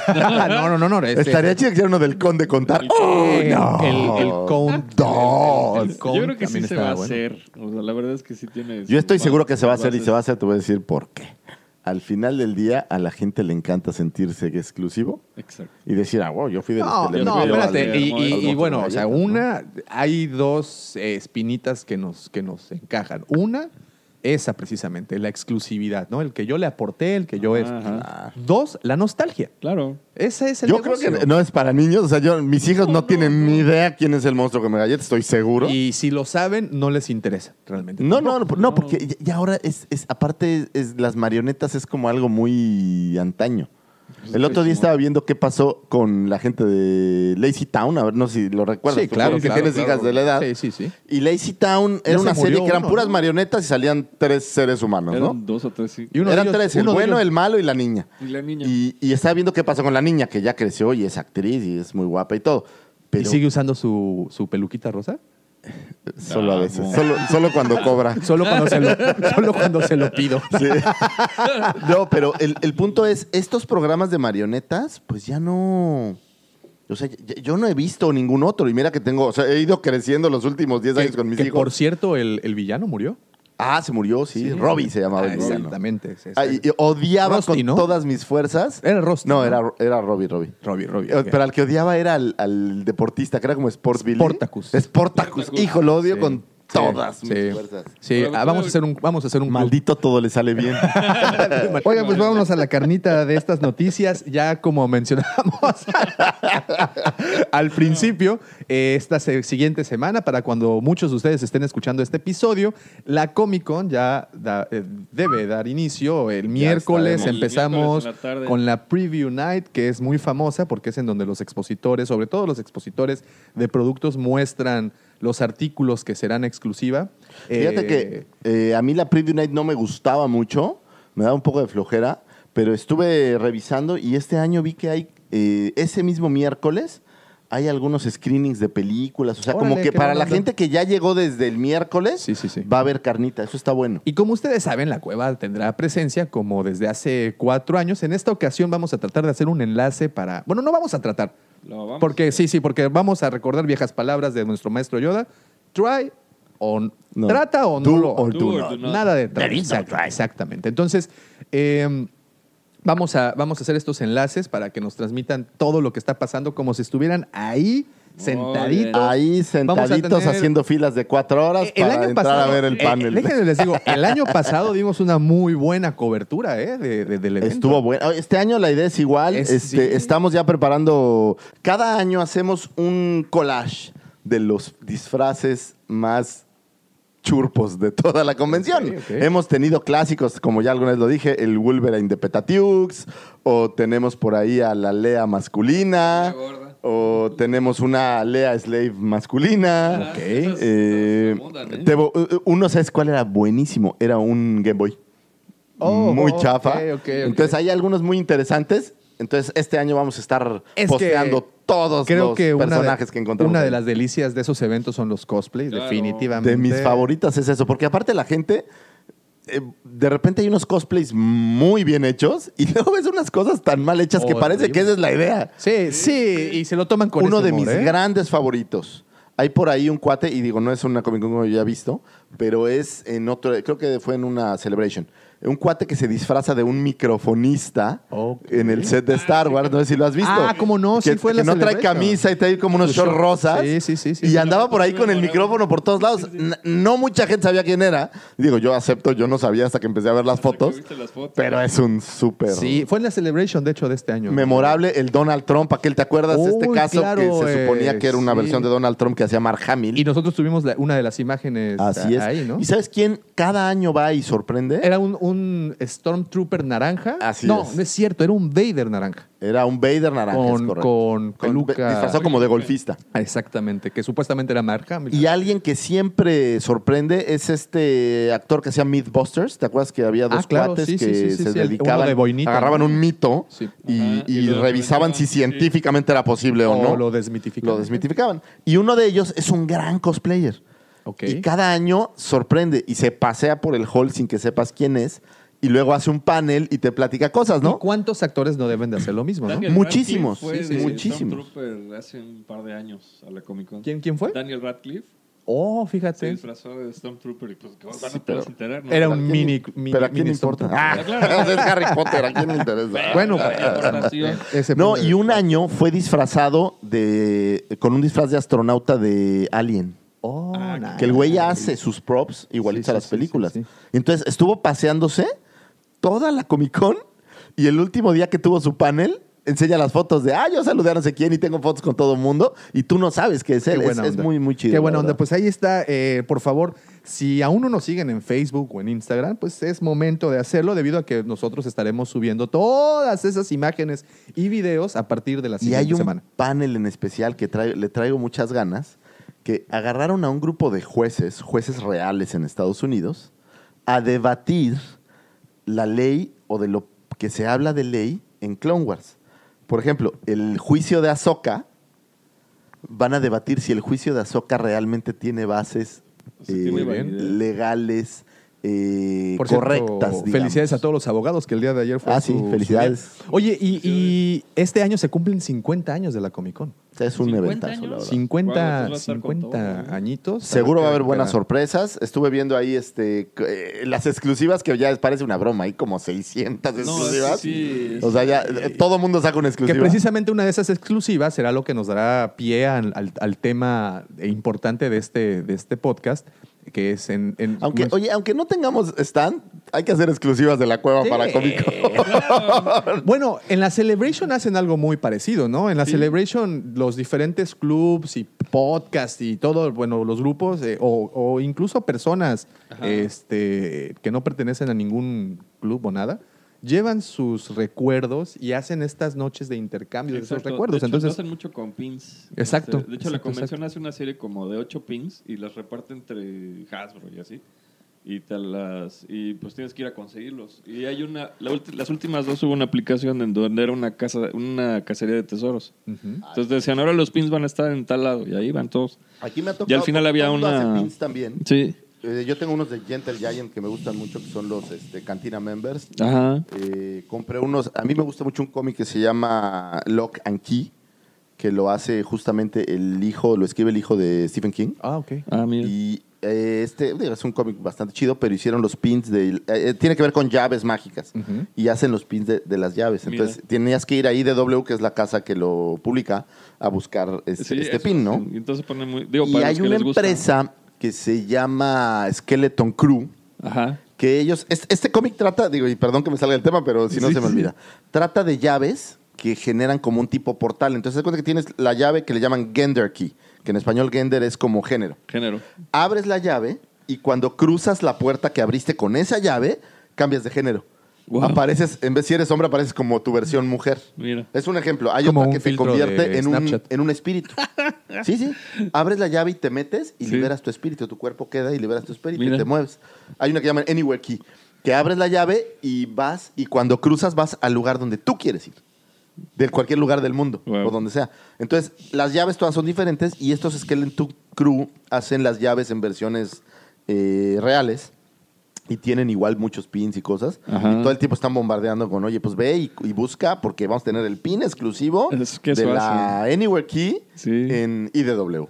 Wow. Entonces, eso es, eso es bastante chido, Pues genial. Eh, efectivamente, fíjate, estaba revisando ahorita el itinerario de la, del- de, de la Comic Con, en particular para los paneles y, y cosas de Star Wars. Y sí, efectivamente, tendremos muy poca presencia este año. Yo lo veo, eh, sobre todo en los paneles. A mí esta parte de ir a los grandes paneles de las películas no me encanta tanto porque suelen estar muy llenos y pierdes mucho tiempo de Mucho hacer tiempo. otras Ojo, cosas. este año, y, y- y sí hay que estar prevenidos, este año harán el mismo proceso que con Celebration. Sí, y que tendrás ser como un sorteo un en donde... ¿no? y- Si te toca bien. y yo estoy también. de verdad prendiendo veladoras a todos nuestros santos para que les toque uno de esos este Ojalá lo, Paneles. lo averiguaremos. Ojalá Hay- Ya nos daremos Pero a mí cuenta. me gusta más ir a los, a los paneles, llamémosle pequeños, porque hay, hay dos salas muy grandes donde sobre todo está lo, lo más in, ¿no? Por ejemplo, ahora estoy viendo que está muy in la nueva película de Terminator y todo lo traen con eso. Entonces, en el que es el eh, Salón H, que le llaman, que es muy grande.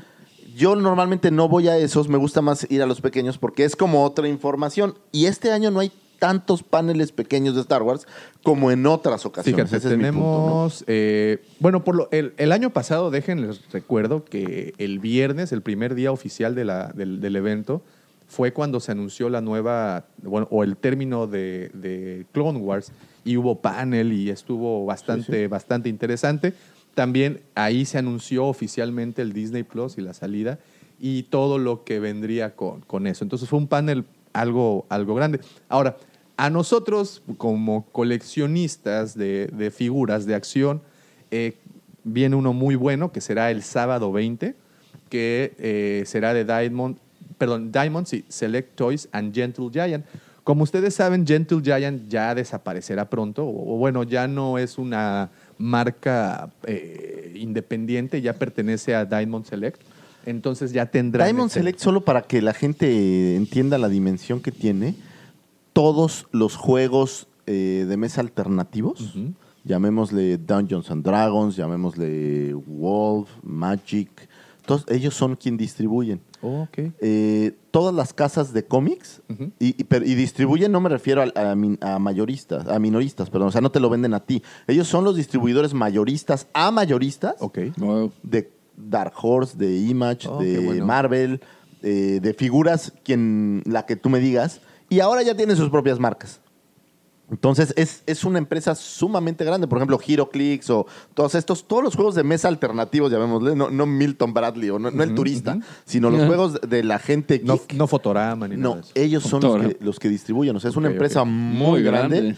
Y si tú vendes cómics, le compras a Diamond. Pues Claro. eh, este, te- como les digo, el sábado 20, para ser más preciso, en el, cuart- en el salón 9 a la una de la tarde, hora San Diego, estará la presidente, el presidente Chuck Terceira, que es el presidente de esta compañía. Estará también el director de diseño y desarrollo, Def Gilmore.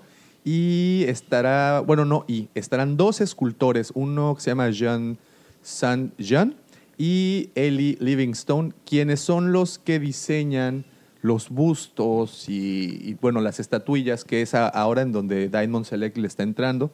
Como muchos de ustedes saben, eh, esta compañía compró a Gentle Giant. ¿Qué pasa con Gentle Giant? De repente los precios se fueron a las nubes. las nubes, Y, Sí, ahorita y ya son de locura. Ya no era redituable y pues esta Pues compañía... ese panel vale la pena. Ahora- los- Sí, sí, los- mu- siempre muestran cosas muy, muy buenas. Uno del- El trabajo que hacen es muy, muy bueno. Sí. Pero te voy a decir, de los mejores stands que ves, suele, Gentle suele tener un stand, sobre todo para los Star, eh, los Warsis. sí. Los Warsis. Hacen muy buen stand. Muy Suelen buen stand. poner una cosa que es como un sueño para mí. Agarran todo. Gentle Giant son quienes han generado todas las figuras de Kenner, pero en versiones, Versiones eh, jumbo que les llaman. Ajá. Y normalmente tienen un display donde tienen todas las jumbo Sí. y se ve impresionante, muy bien. ¿no? Wow, pues ahí está, ese, ese será el sábado 20, también el mismo sábado 20 a la misma hora. Este, Eso es- entonces, eso es una- eso- no es cierto, no es cierto. Este será de 12 del día a 1 de la tarde. Bueno, a- posiblemente exista la oportunidad de, de entrarle. Será el Meet de Star Wars Fan Groups, que es, el, que es para que conozcas a otros grupos eh, pues, que, de- eh, que- que rinden culto a la saga. Y obviamente tendremos ahí a la Legión 501, The Rebel Legion, Mandalorian Mercs, Saber Guild y muchos otros, los Droid Builders, que también es un grupo grandísimo. grupo Sí, grande. esos, Muy- esos son muy grandes, muy grandes. Entonces esto tendrá lugar con el mismo sábado 20, nada más que una hora antes. Eh, también tendremos eh, a Fans Journey from, from Wall Street to Lucas Rancho Obi-Wan. Ah, está.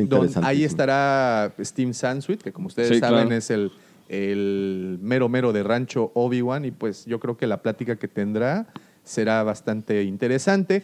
Igual el mismo sábado 20 habrá otro, este ya es más tarde, que se llama eh, Racing Skywalker. Parents, Padawans and Psychopaths. Anda, pues. Que ese es bueno, yo, ese es un- uno muy bueno para todos los que quieran entrarle, eh, pues para que sepan cómo en- que hacer que sus hijos se vuelvan igual, igual Fans. que uno. También tendremos ese mismo sábado, aparentemente todo será el, el sábado, eh, un panel que se llama What's New from Del Rey Books. Entonces, que van a presentar Ese- muchos. ¿no? Ese va a ser de los más ocurridos. Sí. Este, porque eso, en Estados Unidos, como dices, eh, leen mucho. Allá leen mucho. Y ese panel, por lo menos, ese sí va a ser de. Y déjame te digo que el año pasado, aquí mi estimado arroba Lucifagor, estaban viendo un panel, de- bueno, no un panel, estaban viendo una exhibición de figuras. Y lo sé porque pues ahí están las tomas. Si no me creen, pueden ir a nuestro canal de YouTube. y de repente eh, hacen el paneo con la cámara y se les olvida, se les va la onda. Tenían a Ashley Eckstein Ajá. a un ladito, así como a 30 centímetros de la cámara. Y ya, se les fue la onda, se les fue completamente. Y yo, ¿qué hacen? ¡Ahí estaba la exclusiva! Y precisamente fue del rey, fue el panel del rey, ¿no? De- McFarlane. También. Tom McFarlane. ¿Sabes a quién? No me acuerdo cómo se llama, pero el dueño de Sideshow. También, También está- estaba ahí. Hablamos con él. Ah, qué bueno. Pero hablamos con él, hace cuenta que sin saber que era el dueño, ¿no? Entonces Claro, estaba- claro. Porque Sideshow generó un- una versión de ya no franquicias, sino ellos crearon su propio cómic, eh, se llama Court of Death, y que son como estas versiones de dioses demoníacos, ¿no? Y tienen unas figuras de verdad impresionantes. Y estábamos papaloteando en la parte y estábamos hablando que estaba muy chido y no sé qué. Y se aparece un cuate que de verdad no, pues parecía como un camionero flaco. Sí, sí. Y empezamos a platicar con él, súper buena onda. Y después nos enteramos que era el dueño de, de Sideshow. Interesantísimo. A nosotros nos pasó en la Comic Con hace unos cuatro años. Estábamos viendo la exhibición, de- en ese momento, eh, la exhibición de Walking Dead, de la- los minisets. Y estábamos viendo y de repente este, sale Todd McFarlane. Y, este, ¿Qué tal? y, y ahí estábamos, y éramos 10 pelos, ¿eh? no había mucha gente. Y platicando súper bien, así abiertamente con... Bumper tiene, me regaló un autógrafo de Spawn en, en- Ajá. de Spawn 1 El por Todd más McFarlane porque lo encontramos ahí. Wow. El tipo más sencillo, ¿eh? Pues No, es de las, no, no, pues es es que de las delicias. El geek de tiene eso. esa magia que es, Ajá. que es muy sencillo. Sí, es de las delicias de, de la Comic Con, ¿no? Y hay uno que yo no encontré ahorita, eh, porque hay, hay mil paneles, pero hay uno de mis paneles favoritos.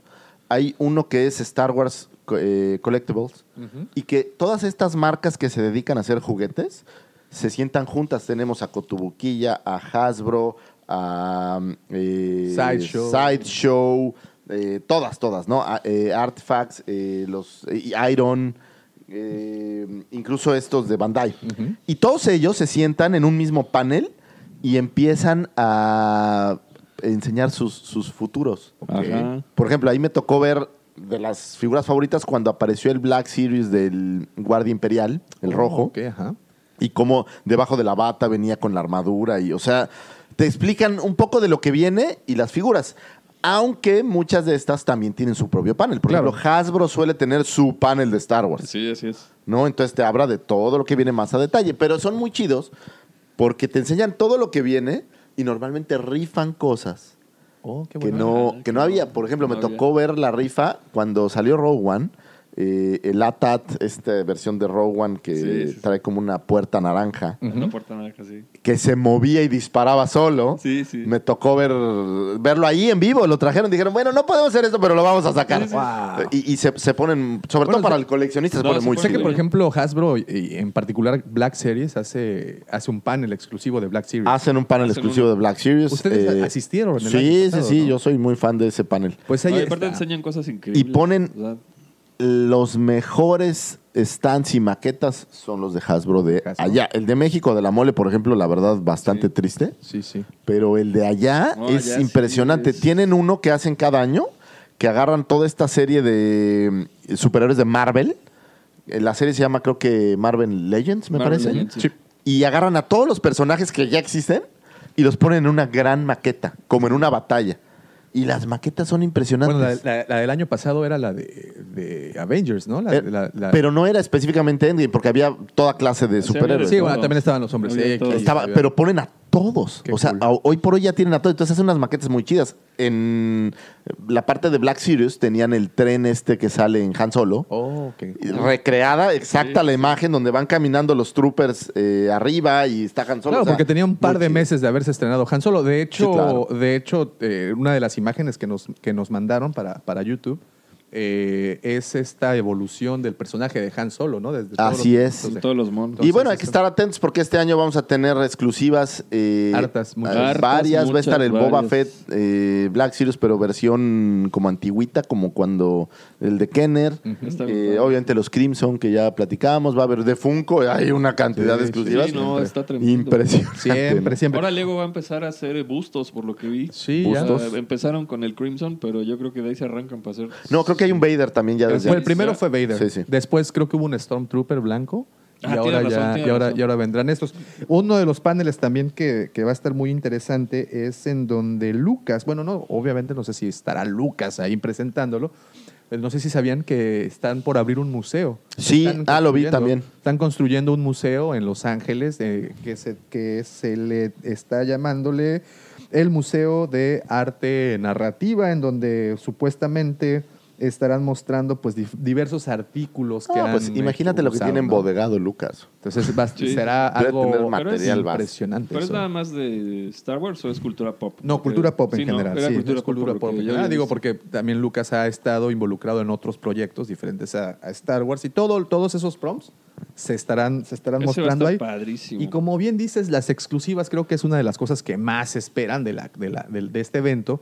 Y una de ellas en particular nos las acaban de soltar esta semana, que fue el Sith Trooper. Trooper. El Sith Trooper es este Stormtrooper color rojo, bueno, que es un Stormtrooper imperial, pero ya no es imperial porque pues ya es diferente el casco. Pero tengo esta gran duda, Perdón, digo, le- eh, leí muchas cosas, pero no estoy... Según yo, ¿es un personaje para la Rise of Skywalker o estoy equivocado? Es un O personaje. sea, bueno, literal es el Stormtrooper que va a haber en la nueva película. Así es, sí. Y- Pero y, queda al igual creo que tampoco tendrá este. Creo que tampoco tendrá tan buena puntería como los otros. Oye, pero hablando de, de puntería, nada más rapidísimo, antes de que se me vaya. Bueno, no, no, lo tratamos más adelantito. Eso es algo, algo, algo muy. No, a ver, mira, este año yo tengo muchas ganas de ver eh, la parte de juguetes que creo que cada año, esto es también interesante. En los primeros años veías que te enseñaban dos o tres cosas. Es una... re- o sea, te- eh, hay Sí, 30 mil cosas diferentes No, nuevas que vienen. Sí. Hay un... eh, el stand de Star Wars me atrevo a pensar que es el stand más grande de toda la Comic Con o de los más grandes. Ajá. Y suelen tener, por ejemplo, disfraces. Suelen tener ropa, ropa de mujer que es súper chida. Hay- siempre hay cada año un suéter de Chewbacca que es una joya. Bueno, precisamente, perdón, Ashley Eckstein sal- eh, soltó el año pasado en la Comic Con su línea Ah, su que línea. se llama My Universe, que es precisamente. Prometo ropa buscar diseñada- a Ashley este año. Sí, por favor, por es- favor. Es, es una güerita que está bien bonita. ¿Sí? Sí, sí, eh, Oye, ¿sabes qué? Te confundes porque pasas por el panel de Sensor Scope. Ajá. Si ustedes no saben quién es Sensor Scope, hace los mejores cómics de chicas voluptuosas que puedan ver. Eh, búsquenlo. Pero tienen chicas voluptuosas trabajando, Pero entonces es muy complicado ahí pasar por el de Sensor Scope. Eh, sí, pues sí, y, no y, no- y que no te dé tortícolis, ¿verdad? Ah. Este, entonces, pues bueno, tendremos estos diferentes paneles en donde mostrarán la- las exclusivas eh, y aquí es en donde ya tomamos el puente para nuestro tema importante del día. O sea, ya son- dejemos de hablar de cosas que no te interesan, Davo. ¿Te fijaste cómo nos cayó, Mike? Sí.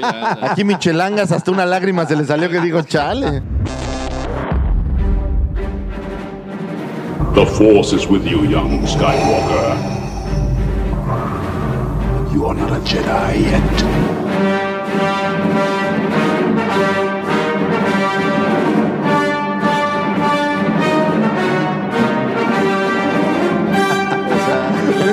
Ese fue de sueño, ¿eh? Que bostezó. Pero bueno, nos mostraron al, al Sith Trooper. Este Sith Trooper, que como ya pudieron ver la mayoría de ustedes, es un trooper de color rojo, muy parecido a los de la Primera Orden, con una serie de modificaciones. Y las imágenes que soltaron, pues fueron de su versión de 6 pulgadas de Black Series. Ayer o an- sí, ayer en la mañana soltaron también el de Vintage Collection, que es, como ustedes saben, de 3.75. Mostraron el Funko también y una serie de productos que traen. También creo que imagen. Lego, ¿eh? También Lego. como Creo que también hay uno de Lego. Lego. Los- por ejemplo, los pines coleccionables. También habrá un pin coleccionable del Seed Trooper. Y este, pues ya, ya nos está invadiendo la fiebre roja. Yo creo que también nos falta todavía ver algunas otras exclusivas de mismo Hasbro. Normalmente trae tres o cuatro. Sí. Entonces ahorita hablas de dos, yo creo que todavía va a haber algo más. No, yo y yo creo- tengo mucha fe en que presenten algunos juguetes para The Rise of Skywalker. Seguramente para hacer eso, pero yo ahorita me estoy enfocando en el hype que fue el Sith. O sea, bueno, este soldado ¿Del amor? del amor, el Sith del amor, que ya, ya como saben, ya es color rojo pasión. Eh, y- Pasión. Sí, no sí, sí. se vayan a confundir. Pasión, ¿eh? Pasión. Y, y, pues, debido a este hype, decidimos eh, esta vez dedicarle nuestro, la parte, eh, el tuétano del programa a los clones, porque hay un, peloteo entre, entre todos los fans y usuarios de redes sociales de, que, de dónde salió este Sith, ver dónde, dónde salió este Trooper, qué función tendrá.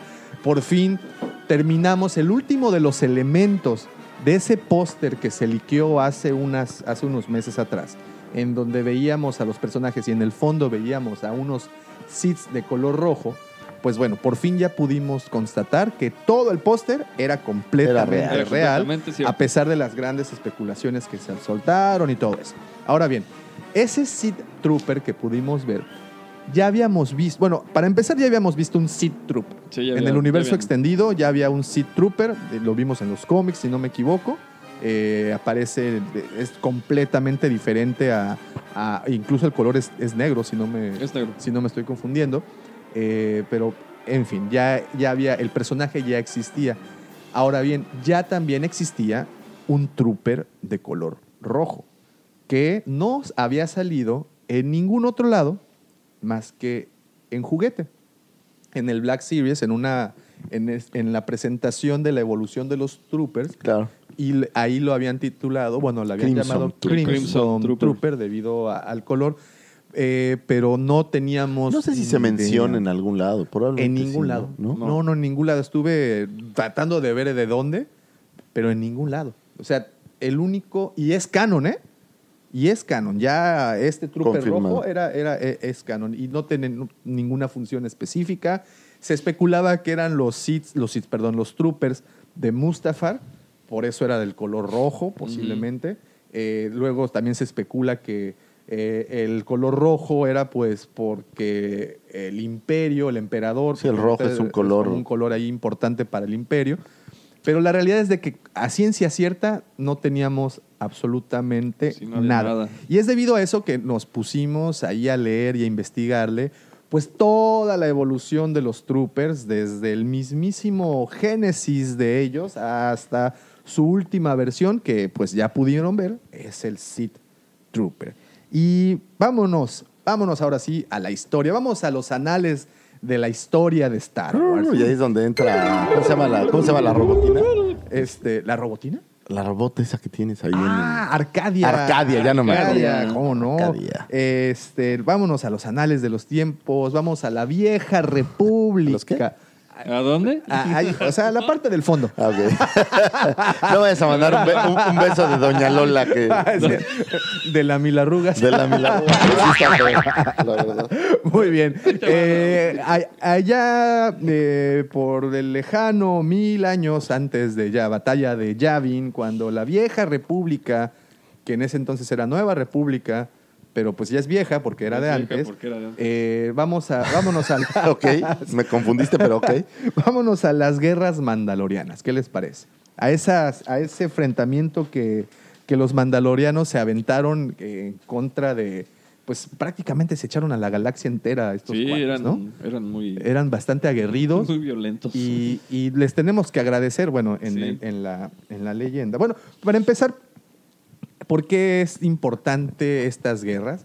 Porque a partir de ahí, la nueva república, que ya es vieja, pero pues en ese entonces era nueva, eh, eh, toman de- ya ahora sí estuvo más claro. No, pero gracias. Gracias por intentarlo nuevamente. En la, en la vieja república aparece el primer trooper, que era el trooper de la república, que prácticamente el uniforme que portaban era como el de un granadero, de ahí de la Ciudad de México. ¡Ahí vienen los granaderos! Así, así, así, tal cual. El eh, extinto cuerpo de granaderos, porque ya no existe, por cierto. Que de hecho, si lo quieren, lo quieran visualizar un poco mejor, es como el de los soldados que aparecen en la Tantive 4, el- el- los soldados que trae Leia, ya saben, con este sombrerito como eh, Chistoso. alargado, blanco.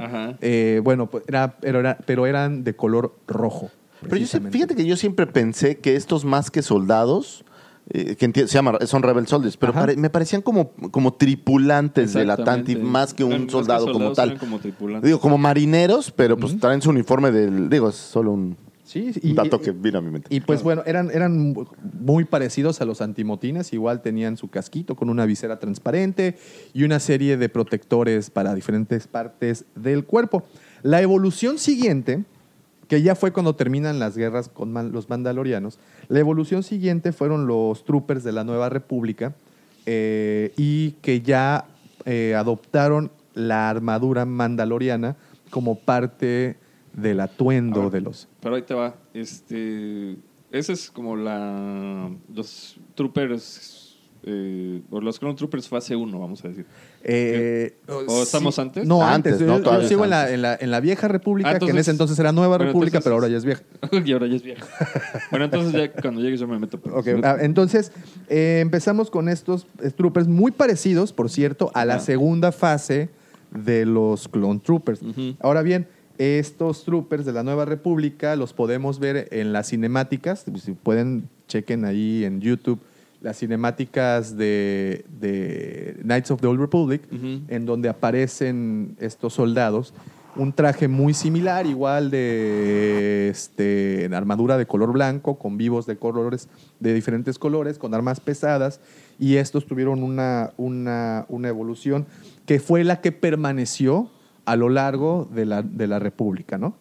Eh, y cuando precisamente llegamos a... Vamos a brincarnos desde ese entonces, nada más era para que tuvieran un contexto de dónde aparecen.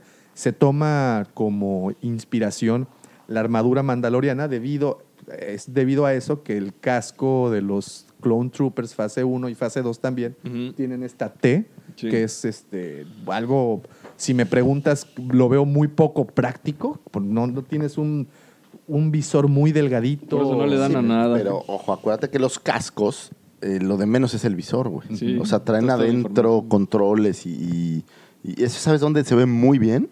En el cómic de Vader, cuando le ponen el casco y se da cuenta Vader que con el casco puede hacer filtros de Sí, imágenes y cosas así. sí, sí, sí, o sea, no es tanto lo que deje ver, creo yo. Yo creo que el casco cubre muchas más funciones Así es. de visión que, que la simple mirilla, digamos, ¿no? Entonces, eh, hacen esta armadura, eh, como les digo, pues prácticamente idéntica a los mandalorianos, porque ya había sido probada en combate. O sea, fue una guerra, la guerra mandaloriana fueron de muchos años, en donde surgieron leyendas bastante famosas de guerreros muy, muy, este, muy buenos, y pues creo que debido a eso eh, recrean esta, esta armadura. Y de ahí nos brincamos al episodio 2, a la guerra de los clones, que es ahí en donde averiguamos cómo de una manera un tanto siniestra se crea el primer ejército clon, ¿no? Así es. Entonces ahí vemos que toman como inspira, bueno, no como, como base la genética de un mandaloriano, que aquí es en donde quiero poner el primer paréntesis. Jango Fett en realidad no era mandaloriano, Mm, según yo sí, pero. porque en algún Man- punto de Mandalor. de Mandalor- O sea, nacido en Mandalor es tu pregunta, ¿no? Porque en algún punto de la película él menciona que él se roba la armadura. Pues vamos a averiguarlo. A ver, antes de que empieces con el episodio 2, yo hice mi tarea, Davo. Muy bien, Y muy bien. este. El ejército de clones, eh, en un principio lo manda a hacer Saifo Díaz, aunque por ahí corre el rumor que George Lucas lo hizo como un. como un este. como una clave para que te despistaras, ¿no? Y que en realidad las mandó a hacer Darth Tyrannus. Que es el Conde Duque. Exacto. Que era muy buen amigo de, de, de Saifo Saifo Díaz. Díaz. Pero la cosa es que a lo que quiero llegar es cómo llegó Jango Fett a todo esto, porque estaban buscando a alguien que les sirviera para hacer el ejército de clones, o sea, una base. O sea, entonces estaba buscando, lo primero que empezaron pues un Mandalorian. Ujú. Y por ahí había un Jedi que se querían quebrar. Y eh, Tyrannus dijo, pues de aquí mato dos pájaros de un tiro, ¿no? O sea, busco a alguien que me se eche este compadre y que me demuestre si es capaz de hacerlo. Y ya que acabe la chambita, pues le digo que pues también que le entre este otro rollo de los clones, ¿no? Y es como Jango Fett llega a... Ahora, a él no chamba. es nacido en Mandalor, nace en un planeta que se llama Concord Town. eh, pero pues yo supongo que joven, o sea, estuvo en, o sea, sí era considerado como un mandaloriano de las ejércitos. Porque hasta ¿no? donde yo sabía, él, se, él la, la, la armadura Pues la, en la todos roba, hablan ¿no? de que es este Yo no, yo no digo que la, que la haya robado, ¿eh? siendo bien honesto, pero... Échenle una... Sumérjanse en, en el episodio 2 Ajá, y creo que ahí es en donde lo mencionan.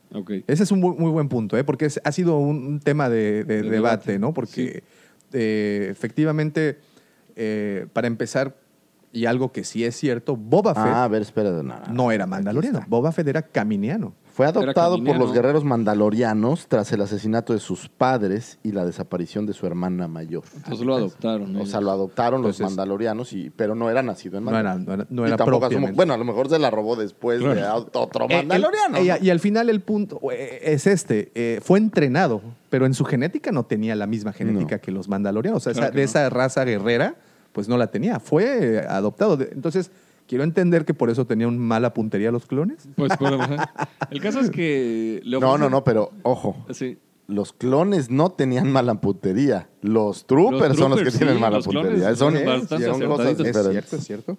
Pero en camino, bueno, le ofrecen la chamba de, de que el ejército de clones sea a partir de él. Y bueno, ya todo el mundo sabe que él dice, bueno, órale, y, pero déjenme el primero a mí, sin modificar.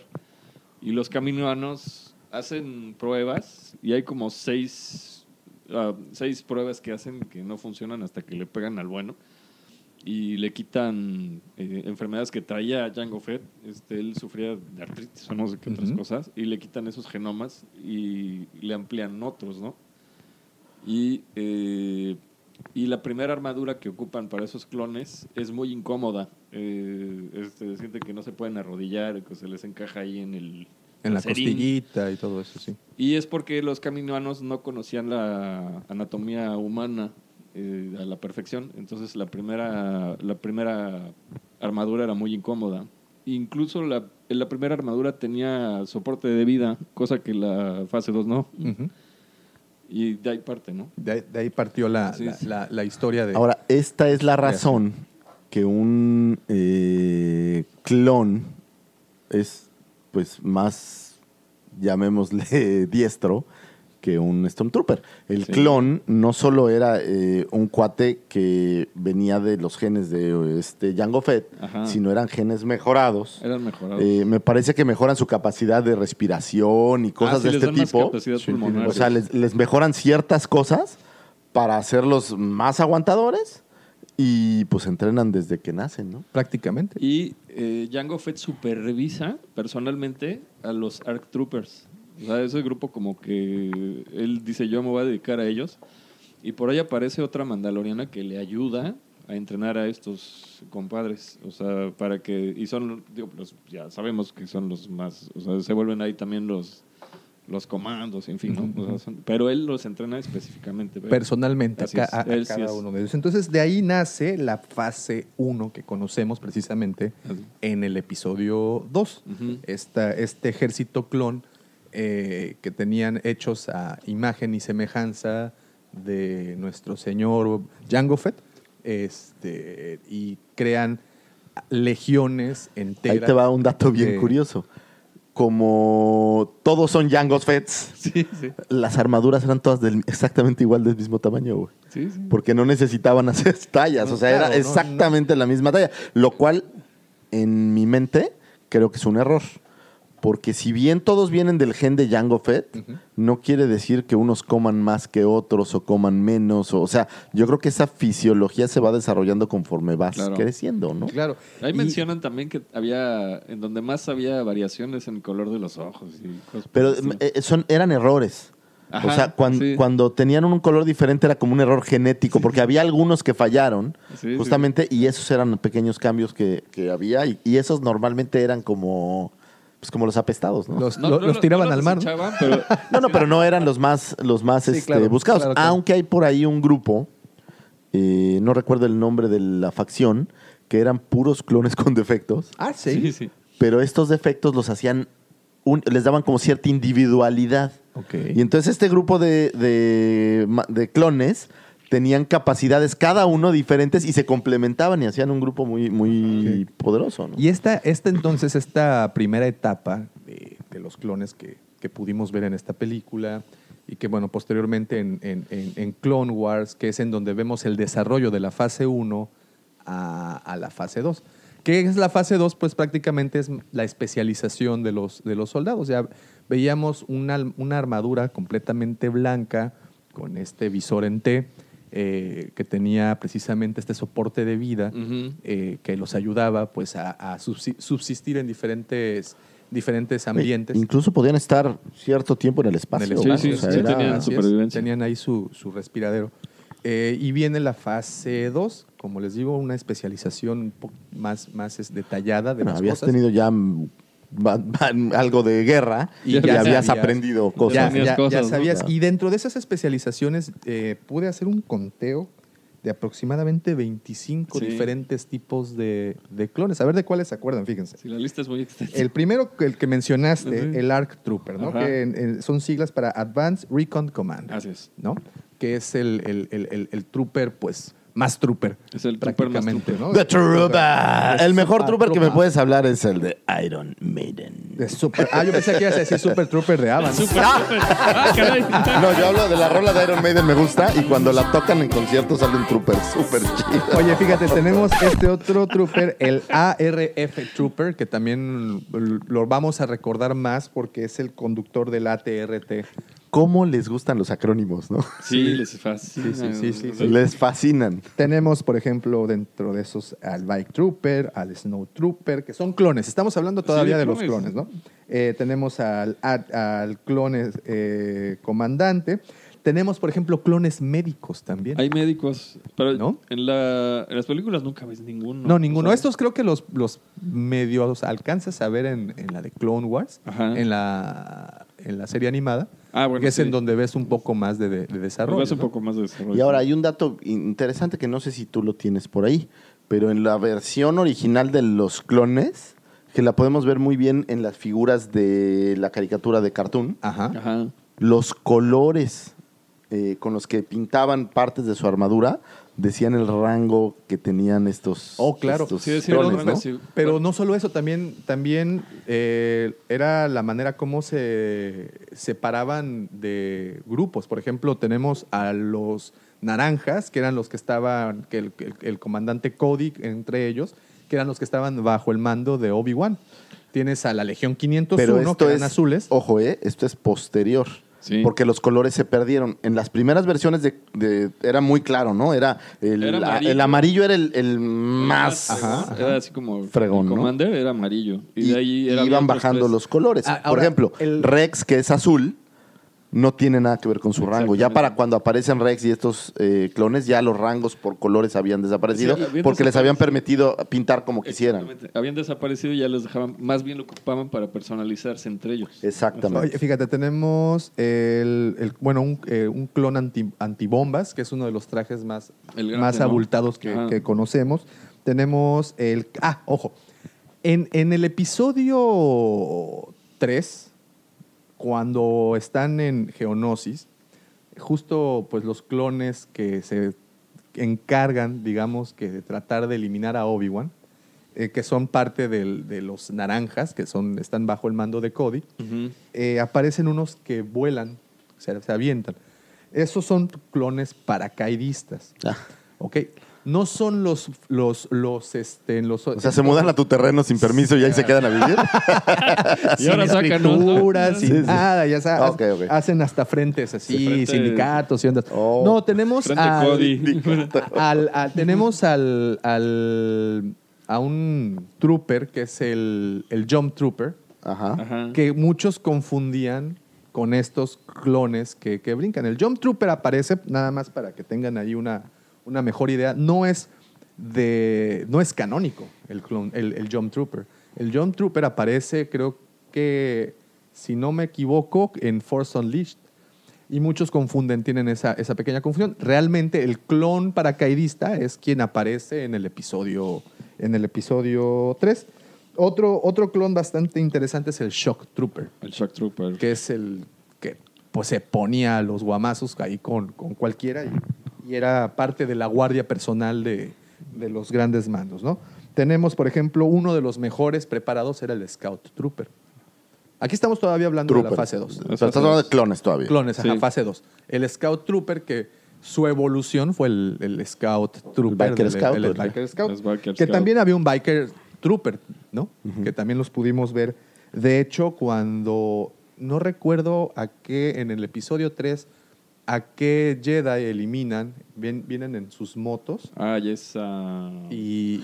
En, bueno, en, en las caricaturas de, de cartoon puedes ver, ahí sale Obi-Wan en Bikers cuando pelea con, con Druch y sale con un mini ejército, bueno, no, Sí, con, con una pequeña Una fuerza de- fuerza de, de unos Bike 10 o 15 o no sé cuántos. Pero sí, en episodio 3 sí sale a un Jedi que se quiebran. Se quiebran, que se dejan- se- Ajá, pero no, no me acuerdo quién era, pero sí, alguien... Sí, sí. Sí, había, alguien- había uno, ¿no? Por era muy codo, era de Monterrey.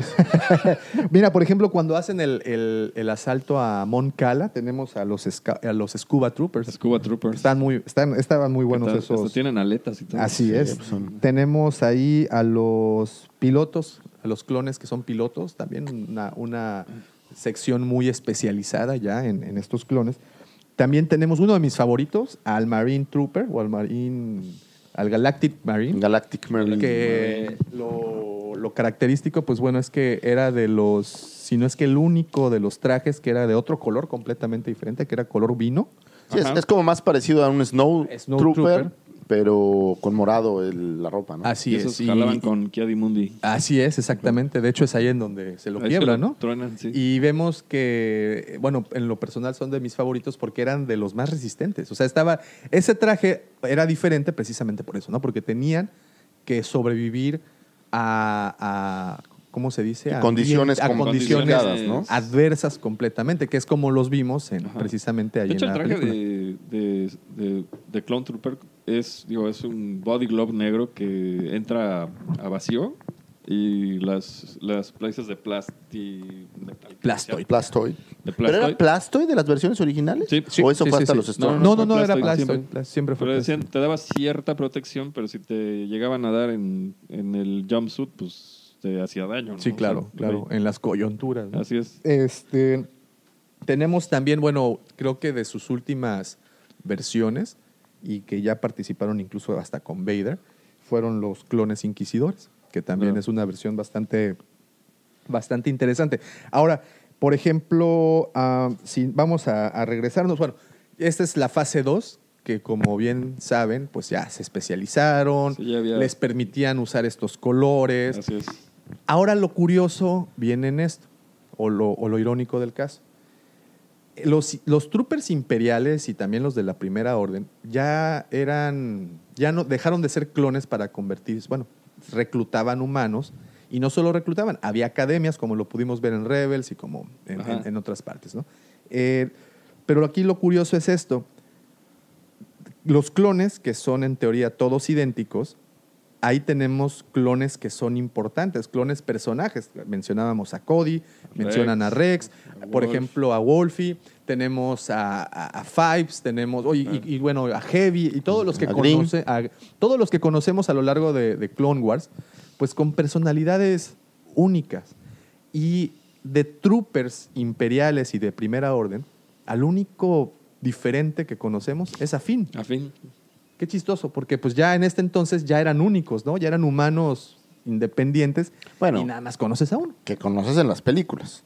Sí, sí, Claro. Porque si claro. te vas a Legends y al mundo de todas las leyendas, sí hay algunos troopers que sabes que son troopers, ¿no? Ya más, más conocidos, ¿no? Bueno, no, no sé si más conocidos, pero ya digamos develado quién Ah, es. sí. Incluso hay algunas mujeres troopers. Es correcto, es correcto. Y bueno, y eso lo aprovechamos entonces para crear un puente entre los clones y los troopers humanos. A ver, antes de que llegues a ese punto, yo quiero echar un, una jonjolí por ahí. Cuando llega Palpatine Orden 66 y eso le voltean a todo el mundo y se hace el imperio, parte de las primeras órdenes que, o de los primeros planetas que, que, que- que agarraron fue Camino para asegurar la producción de clones en lo que veían que hacían. Y los caminoanos estaban, no lo creían, porque pues, sus propias creaciones habían llegado a, A invadir. a invadirlos, ¿no? Y en algún punto creo que hasta destruir, ¿no? Pero A destruir. aquí había algo muy, muy, muy importante. Eh, Palpatine necesitaba destruir a los clones. Y esto porque los clones, como sabemos, la Orden 66 está en un chip En un chip. inhibidor Ah, o como sí, le llamen. inhibidor. Y a Palpatine le preocupaba mucho que los mismos, una vez que ellos son, digamos, los malos, Ujú. Que pudieran usar a los mismos clones Para voltearse. eh, para voltearse en contra de ellos. Eh, sobre todo las nuevas, eh, eh, llamémosle... ¿Versiones? Camadas o la- las últimas eh, entregas de clones que había. Entonces, por eso para él era importante desestimar a los Es que es clones. precisamente lo que pasó, porque los caminoanos, o sea, llegaron, ocuparon el planeta, estos cuates no lo creían, y entonces en secreto empezaron con el genoma de Jango Fett todavía, porque todavía existía, hicieron unos troopers anti-troopers.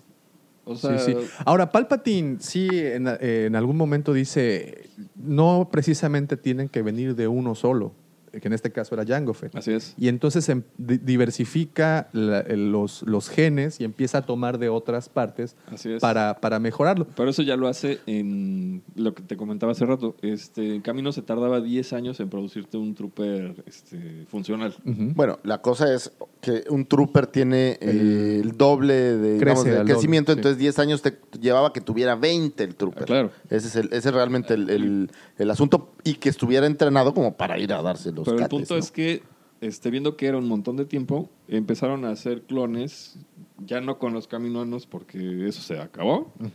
En una luna de Coruscant eh, se encontraron unos clonadores que se los hacían en un año. Entonces, en un año ya estaban funcionando. Eran los chinos, ¿no? De los clonadores. Sí, La versión La china. china. Eran los bootlegs. Y este. y de- el Palpatine decía: Es que no me importa que no se sepan todo lo que tienen que saber, porque yo nomás los quiero para una cosa, para ir a pegarse golpes a donde sea, ¿no? Sí, sí, sí. Nomás necesito masas, ¿no? La, Exactamente. la bronca con esos es que si ya de por sí los de 10 años tenían el crecimiento acelerado y envejecían muy rápido, estos pues... Ahora, hay, hay un dato que a mí me, me llamó mucho la atención y, y a, a mí me gustan los números, ¿sabes? Y, por ejemplo, tú estás hablando de una galaxia. Sí. Una galaxia en la que tenemos, vamos a llamar, eh, digamos, eh, 50 planetas. Vamos a decir este número, 50, nada más por decir un número. Y tú quieres controlar 50 planetas. ¿Cuántos soldados necesitas para controlar 50 planetas? Por ejemplo, en el planeta Tierra, tan solo en China hay mil millones de chinos. Sí, sí, Seguramente en los planetas, pues las poblaciones deben de ser de millones. sí. Entonces, ¿cuántos troopers necesitabas para controlar? Porque eh, si revisamos un poco lo que hay ahí en el ambiente, lo que se produjo fueron cerca de 6 millones de troopers, Ajá. de clones. ¿Cuántos mandas a dónde? Claro. O sea, es, para controlar la galaxia, yo no creo que hayan sido ni cerca de suficientes. Bueno, yo, yo ¿no? tengo un número y bastante impresionante. ¿Cuántos son los que...? Pero esto ya les estoy hablando aquí. Eh, bueno, ahorita llego ahí a ese, a ese número. Bueno, te, te lo platicaba esto, digo, déjame terminar esta parte. Lo platicaba porque estuve leyendo, eh, por ejemplo, en la antigüedad una legión se componía más o menos de unos 6 mil hombres. Es más o menos lo que entre 4 y 6 mil hombres, lo que normalmente se entendía. Ahora, estamos hablando de la antigüedad aquí en la Tierra, cuando contar 6 mil personas era bastante complicado. O sea, eran Sí, sí. cálculos muy al aire. En Star Wars, estamos hablando que una legión tiene aproximadamente unos 9 mil Ujú. clones o, Sí. o Stormtroopers. Entonces, ¿cómo produces Es 9,000? lo que te O sea, digo. es- es- necesitabas una capacidad impresionante para que en 10 años tener esta Ah, claro, cantidad de- claro. de, personas. Tenías que tener a 200, 300, 500 mil eh, chambeándose, ¿no? Sí, sí. Ay, aparte, lo mencionan cuando empiezan las guerras clónicas, decían, pues es que los números empezaron a flaquear porque se les empezaban a quebrar muy rápido. Entonces estaban viendo qué hacemos porque sí se nos están acabando rápido. Pero, por ejemplo, en, justamente en Genosis también me encontré un dato que me encantó. ¿Sabes cuántos eh, Clone Troopers pelearon? Clone Troopers. Clones. No, ni idea. En Geonosis. En Genosis. No. Cerca de 250 mil. Imagínate el tamaño. Más Jedi y Ajá, ajá. ¿no?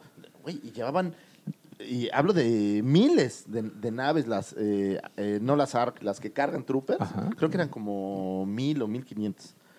Pero ¿cuántos eh, droides B1 crees que había? No, pues como el triple, ¿no? Triple. Millón. Sí. No me digas. Entonces estás hablando de que 200 mil clones se fregaron a, A Así de un chapas eran los millón B1. de cabeza de B1 platanito. más toda la serie, ¿no? Había, no sé, Sí, sí, 500 sí, sí. droidicas, o sea, sí, había de todo, Ajá, ¿no? Pero eh, eh, esa es la diferencia de, de fuerzas y ahí es donde sí te das cuenta que el clon trooper era un buen soldado bien entrenado. Sí, mucho sí, más sí, efectivo mucho que un- más que un efectivo. an- que un androide. efectivo. Claro. Y bueno, y ahora viene esta parte también bastante interesante. Vamos, eh, como pudimos ver en el episodio 3, Palpatine, Darth Sidious, eh, se convierte en emperador e implementa una nueva fuerza armada. Ya tenía ahí algunas quejas con los clones, ya tenía ahí, eh, tenía ahí un temita con esto, em- y genera a los Imperial Stormtroopers. Ahora bien, hubo una transición, si no me equivoco, fueron como cinco años de, de esta transición, en donde dejan de ser clones y comienzan a ser reclutas humanos regulares. Y aquí viene una de las legiones más importantes de la historia de los clones, que es la Legión 501, que como ustedes saben, pues fue la que estaba bajo el mando de nuestro general Anakin Skywalker, Skywalker. ¿no? Eh, definitivamente, después de investigarle, la Legión 501 eran de los soldados más preparados, de los más, eh, ¿cómo decirlo? Eh, pues me- entre mejor Mejor entrenados, entrenados. pero no más eh, como que puestos a prueba, porque pues Exacto, ustedes- eran los más, este, los más eh, fogueados, vamos a exactamente, eh, porque pues los traía Anakin y ustedes Claro. recordarán, Anakin en combate era de los que iban al frente de su, de Sí, su- o sea, era el que ponía el ejemplo. Entonces estos estaban curtidísimos porque estaban en batallas y fueron en batallas sangrientas, ¿no? Y, y encarnizadas. Tuvimos ahí echar un muchos dato antes de que se me pase, pero Stormtrooper está basado en un soldado alemán de la Primera Guerra Mundial que se llama Sturmtrooper. Stormtrooper. Ya, era todo. Sí, Sí, de esos que precisamente, dale, dale. de esos que precisamente se iban Ahora, a combatir este a es las trincheras sí, cuerpo a cuerpo, muy ¿no? importante de la transición del clone trooper y de este periodo que hablas eh, en medio. El clone trooper envejece el doble de rápido que el Así ser es, humano. es. Entonces, para cuando tenemos New Hope, que pues ya prácticamente no había clones, el problema es que envejecieron los clones y ya no eran útiles. Sí, No. pero ojo, la última producción de clones para New Hope todavía, entre comillas, estaba... estaban, pero ya empezaban a hacer estas versiones viejas que no puedes eh, sacarle jugo. Por ejemplo, tenemos el caso de Rex, que lo podemos ver en Rebels, Ujú. Que Rex pues ya se ve como un clon de 50 años. Pero le sigue entrando a los... Acuérdate, está aparece. barbón. Aparece por ahí, digo, se especula Ah, que sí, es sí, él, ¿no? Se especula que sí. pero el punto es que, imagínate si todas estas camadas de clones ya tenían 50 años, pues ya no eran eh, físicamente tan aptos Claro, como para la claro, batalla. Yo tenía Digo, habrá unos que sí. chelera ahí. No, tú, tú velos, pero las- los tres que salen, digo, no recuerdo los nombres, pero los tres que salen en Rebels, pues ya todos son cuarentones, cincuentones. O sea, ya no es, Sí, ya. No es el mismo Claro. eh, eh, capacidad física para, para pelear. para pelear. Y bueno, tenemos entonces a la Legión 501, que eran, pues una vez más, eran los, los, la guardia de, y la, la gente de, de Vader, bueno, primero de Anakin, posterior Vader, y la Legión 501 fueron pues los primeros Stormtroopers que, que existieron. Entonces, y los podemos ver, eh, la Legión 501 la, la podemos conocer prácticamente cuando Vader eh, invade la, Tenta, la, la Tantive 4 estos clones que entran, bueno, o, o troopers que entran, son parte de la Legión 501, que en ese momento ya dejó de ser esa denominación y la empezaron a llamar el puño de El Vader. puño de Vader. ¿no? De Vader's Fist, que fue... Imagínate este momento en las salas de cine, donde gente, niños no, porque a lo mejor no, no, no va- sentirías el cambio, pero gente de 20 años, de 17 años, te sientas y ves entrar a estos soldados con armaduras blancas inmaculadas, porque aparte son Sí, no estaban- perfectamente sí, sí, limpias, sí, sí, brillo- sí. o sea, eh, y debe de haber sido un momento Sí, muy, Sí, muy sí. muy, impresionante. muy, muy reme- eh, para, pues para la memoria. Y Así digo, eh, es. son, son imágenes eh, que quedaron para la posteridad. Digo, en el en, cine, ¿no? alguno de los, no sé si en los podcasts o todavía en Crónicas de Dragones, hablábamos justamente de estas imágenes icónicas que tiene Star Wars. Obviamente Vader es, es una de las más grandes, pero el casco del Trooper, No, el, clon, el Es- Trooper del Stormtrooper, es, es una de estas imágenes que donde la veas, Claro, Se te eh, queda. eh, te- sabes de qué estamos hablando. claro, claro. Y bueno, tenemos ya esta transición. eh, dejan de ser clones, pasan a ser troopers. Los primeros troopers fueron los de la Legión 501, que aún eran clones, pero ya empezaban a, a reclutar humanos eh, regulares. Y es ahí donde Palpatine decide quitarle la customización de, los, de, los, de las armaduras, quitar los colores, quitar todo, todo lo que ellos Todos los habían distintivos que tenían. Incluso, pues obviamente la armadura sufre cambios, el casco sufre cambios, el de la primera, el de los imperiales, el de los soldados imperiales, pues ya vemos un visor mucho más eh, en forma. Tenemos, por ejemplo, que el casco incluso tenía un par de tanques de aire pequeños para darles esta respiración artificial en caso de necesitarlo. Eh, también vemos una modificación en el casco en donde le meten una... eh, Esta banda, aquí tenemos un ejemplo, la banda negra que corre Ah, sí. en la frente del, del- la del frente. trooper, aquí, aquí está en este grandotote que lo pueden ver. Ajá. Esta banda no era un simple adorno, era una antena de transmisión. do- y aquí a, a un costado tenían ya también su transmisor. Entonces, pues ya lo van modi- modificando. De hecho, eh, se especula que pesaban 16 kilos eh, las armaduras.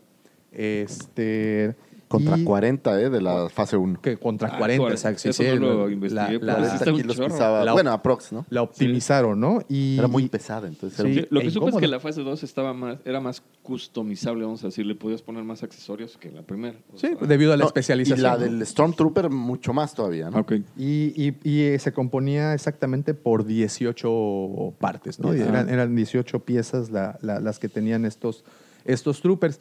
Ahora, aquí te gustan los números y, este, y te tengo uno muy Ahí particular. te va. Los Este, números. No los soporto. Este, de, mate. de- microchips, ¿eh? Salvador. Eh, eh, eh, esa- y ahorita nos va a empezar a, can- a cantar la de Boomerang. cualquier cosa, ¿eh? Los fines de semana vamos a cantar a sus eventos, bodas, lo que ustedes me pidan, ¿eh? Hacemos animación. Hacemos reggaetón. Traemos montado microchips, este, Timbiriche, Flans, todo. Muy bien. Eh, hubo un total de troopers en toda la galaxia. Obviamente, para tener presencia y dominio en toda la galaxia, pues se tenía que tener legiones, ¿no? 371 millones de troopers fueron los que se crearon para poder tener ese dominio por los. Stormtroopers, Storm- clon o todos. o no, todos. Stormtroopers. Solo Stormtroopers. Fíjate, tres, es, es un número impresionante, Impresionante. pero eso es más parecido a lo que creo que necesitas para poder controlar a toda una Sí, galaxia. pues es que Sí, Estás hablando que presencia en necesitas- todas en un solo planeta necesitas millones. Sí, es correcto. Entonces, para tener presencia, pues tenías un número muy, muy. Este era el número, ¿no? Que necesitabas. Ahora bien, hablábamos hace un rato de la puntería. Alguien se dedicó a contabilizar las veces que fallaron No, Eso- güey. los ese es un disparos megadato, ¿no? solo en A New Hope. Solo en A New Hope se fallaron entre todas las persecuciones y intercambio de, de balazos que hubo ahí. Se fallaron 296 veces los Imagínate. ¿eh? Ahora, hay una razón, o al menos la gente ha buscado la razón de por qué falla tanto un Stormtrooper. Y el Stormtrooper tenía un problema muy diferente al que tienes con los clones. Los clones, desde que nacían, los estaban entrenando, entrenando, Sí, sí, sí. entrenando, entrenando.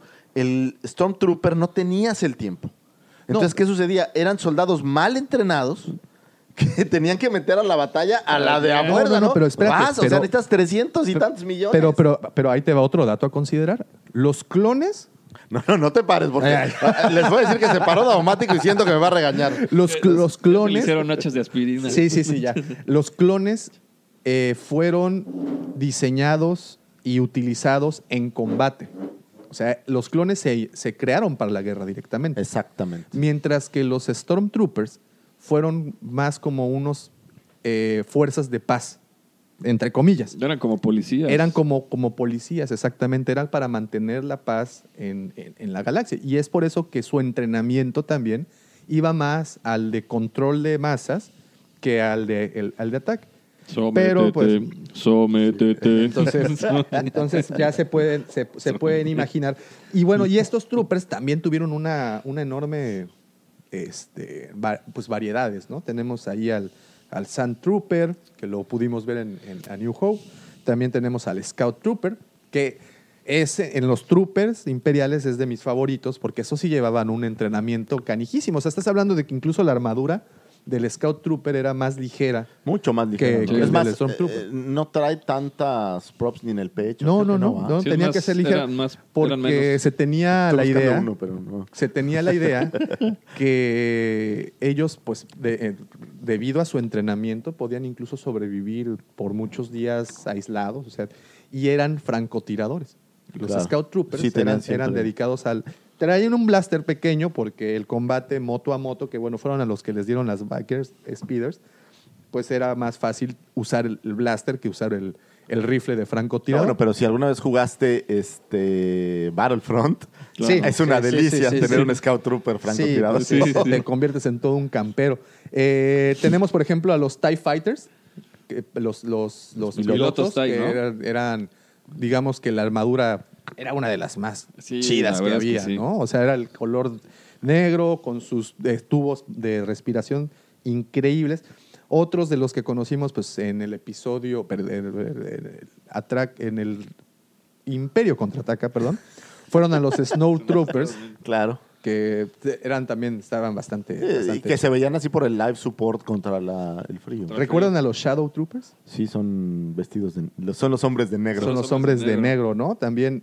Eh, y, tan, tan- y bueno, pues ¿Sabes cuáles eran muy interesantes? Aunque no sé si los contemplen como un trooper o como un piloto, pero los pilotos de los ATATs. Manejar un Oh, ATAT también. era muy complicado sí, sí. y requería mucha especialización. Entonces eran muy valorados porque requerían mucho tiempo de entrenamiento y eran muy cuidados los pilotos de los Y el ATAT. uniforme es de los también de A los mí me más gusta mucho. que- es este que- uniforme blanco con, con gris. Con gris, con y vivos rojos. ¿no? Entonces tenemos esto, tenemos a los Flame Troopers también, que los pudimos ver también en el episodio eh, Creo que 4, en cuando un- queman en a los Unleash tíos. aparecen varios, ¿no? Eh, ah, ok. En Unleash es de, de hecho de los universos que más troopers nos. Pero deja de la cantidad, sino ahí sí de calidad. ¿no? O sea, Sí, porque sí. teníamos, por ejemplo, a- ahí en Force Unleashed nos muestran al Imperial Navy Commando, que era una bestia. O sea, era un trooper, era un monstruo, ¿no? Y, y, y, y, y súper entrenados. En, en The Force Unleashed también conocemos al Heavy Trooper, igual una de las armaduras Con las armaduras más grandes. Sí, tenemos al Jump Trooper, que es el que les mencionaba, que tenemos eh, ahí siempre la confusión de que es el, el Jump Trooper era el que aparecía en episodio 3, y eh, no, el que aparecía en episodio 3 era el clon paracaidista, y el Jump. Trooper es de, de Force Unleashed, que ahora ya no es canon. Sin embargo, Black Series se encargó de sacar su, Su figura, su figura, ¿no? Tenemos a un Shadow Trooper y tenemos también a un Imperial Sentinel, que es de los más chidos que existen Ahora, hasta... ¿el guardia imperial no es considerado un trooper? es otra clase de, de trooper. Ahora, esa es una excelente pregunta, porque no sabemos debajo de los trajes rojos si es, como por ejemplo en el caso de Grievous, que tenía a sus a su guardia, ¿cómo se le llamaba? Guardia magna. Guardia magna, sí. Eh, no sabemos si son humanos. No, son, sí son humanos. ¿Sí son humanos? Sí, eh, ¿sabes dónde lo ves? Ahí en los cómics, donde sale este look disfrazado de guardia imperial. Ok, ok. eh, te puedes- son, son humanos. Ok. Y como también decías, eh, saliéndonos un poco de, de, de Force Unleashed y regresando a los troopers imperiales, pues también había mujeres, ¿no? Sí, había Y algunas una- mujeres. Hay una muy famosa es la de... Estaba esta- analizando ahora un algo que estaba escribiendo de la princesa Lea Y yo creo que la princesa Leia es tan famosa porque creo que es la única mujer en las primeras tres películas, ¿no? Sí. Pues sí. Bueno, la tía, la tía Ben. Ah, la tía Beru tiene razón, pero dime. Mon Mothma también sale. Mon Mothma, pero son, de verdad, Pero son, son muy cuatro. contadas. Las Es como cuatro. pitubina, las, solo hay una. las Twi'leks también, ¿no? Pues la Twi'lek bailarina, pero, o sea, si tú ves la cantidad de mujeres contra la cantidad de hombres, las voy a, voy a meterme y las voy a contar. Sí, sí. Porque es muy curioso. Sí, o sea, sí, es no que sí es, sí es, dato otros interesante. tiempos, No, sin duda alguna. Aparecerá algún en Cloud City, por ahí Ajá. un extra o algo. pero- Seguramente, seguramente. Pero no hay gran cosa. No, y, y bueno, y de las pocas mujeres posterior a, a las películas que conocemos, pues es la que aparece eh, en, en Battlefront, en, en el modo historia del juego. Ajá. Aparece una, pues una... Bueno, en Unleashed también, También este, esta comandante que le ayuda. No recuerdo cómo se llama la de Battlefront, fíjate. Es una güerilla ahí. Eh, O est- oye, o estoy confundido con. ¿Cómo se llama el, el Gears of War? El Gears of War. también creo que sale una chava, ¿no? sí, sí, Sí, sí también. sale, sí sale. también, también. Salen varios. Viene el 5, por cierto, por si ustedes son se- fanáticos. Se, se ve muy bueno.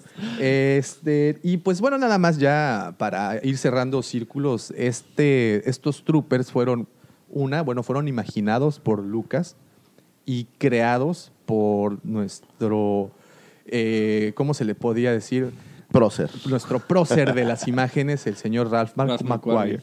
que en un inicio crea a los troopers, que tenemos por acá en las figuras al, al- al conceptual, con un escudo y una espada, con una espada, un sable de luz.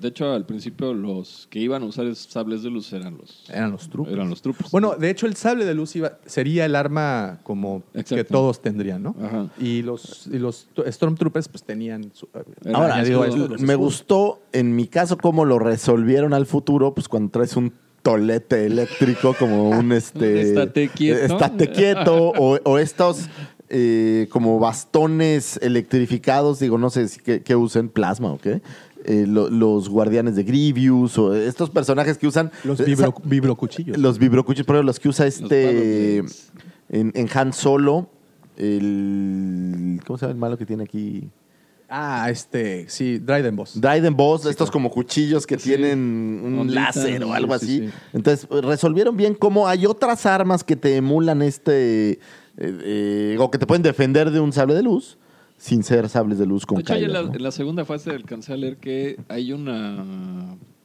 especialización de troopers que están entrenados para usar Vibor, este, espadas de, de las vi- Vibor Blades. o sea, que son más de choque, ¿no? Aunque mi favorito es el cuerpo tolete intergaláctico El tolete de, de los, de la primera de orden. quieto. que le dan unos buenos tatequietos ahí a- al buen fin.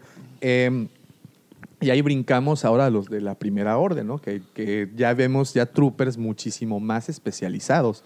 Como, como bien dices, ahí aparece un flame trooper. El flame trooper. Aunque te voy a decir que es para mí un. Por un lado es interesante y por otro no. Tú ves que Finn es un trooper. Y Finn maneja muy bien el sable de luz, lo cual nos habla de que tiene un entrenamiento en armas, les voy a llamar blancas, aunque no sean, Sí, sí, sí. la- pero la versión terrenal. Tiene un entrenamiento en sables. Sin embargo, lo- me parece que es muy torpe en la versión técnica cuando suben al TIE Fighter y estas cosas. Pero en cuerpo a cuerpo pareciera Sí, que tienen- tiene buen sí. entrenamiento. Una vez más, estás hablando que son tropas entrenadas para Control de- control de, de- de- de- de masas, ¿no? Para, pues, lo podemos ver perfectamente bien en Rogue One, ¿no? Que, que- que- que ahí están, o por ejemplo en Solo, que ese es otro punto, que los troopers, Imperial Troopers son los que más aparecen en las películas, aparecen en la trilogía original y en los dos spin-offs, que En son época sale. imperial. ¿Cómo se llaman aparecen los que traen eh, estas anclas en solo que van sobre el tren? Los Range Troopers. Range, Range Troopers, o Scarif Troopers también hay. Troopers, los, los Hoover Tank Troopers, Hoover Tank Troopers. Así hay, hay muchísimas. los soldados de Minbon, por ejemplo, que, Los que- Minban Troopers, que también claro. tienen ahí su, su diferencia. Pero hay la diferencia que son que están sucios, ¿no? Sí, No, pero creo que si no, pero los de Minban es el traen una casco. cara de ya no quiero nada. Sí, pero creo que el casco sí es diferente, ¿no? No, es igual. una- No, es igual, nomás está puerco. Ah, pues sí, ¿verdad? Pero está chido que está. Oye, es como hoy analizaba. Estaba viendo en la mañana muy temprano. iguales. Eh, tengo el Black Series nuevo de este Luke Skywalker saliendo del compactador, ¿no? Ajá. Que sale con el pelo así como. ¿Como Luis Miguel? Como Luis Miguel. Sí, sí. Y dije, ah, esta, esta figura está súper chida.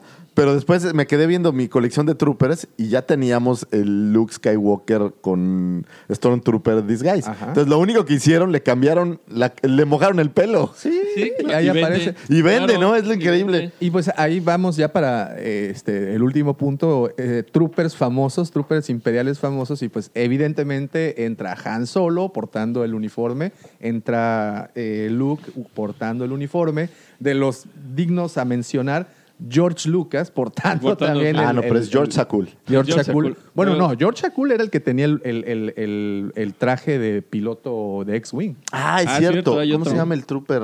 No, Pues no tiene por nombre. ahí. El trooper de, de, de Lucas. Tienes razón. Sí, Ah, a lo mejor es el Luke. comando ese es el que está con piloto. pero- Tienes razón.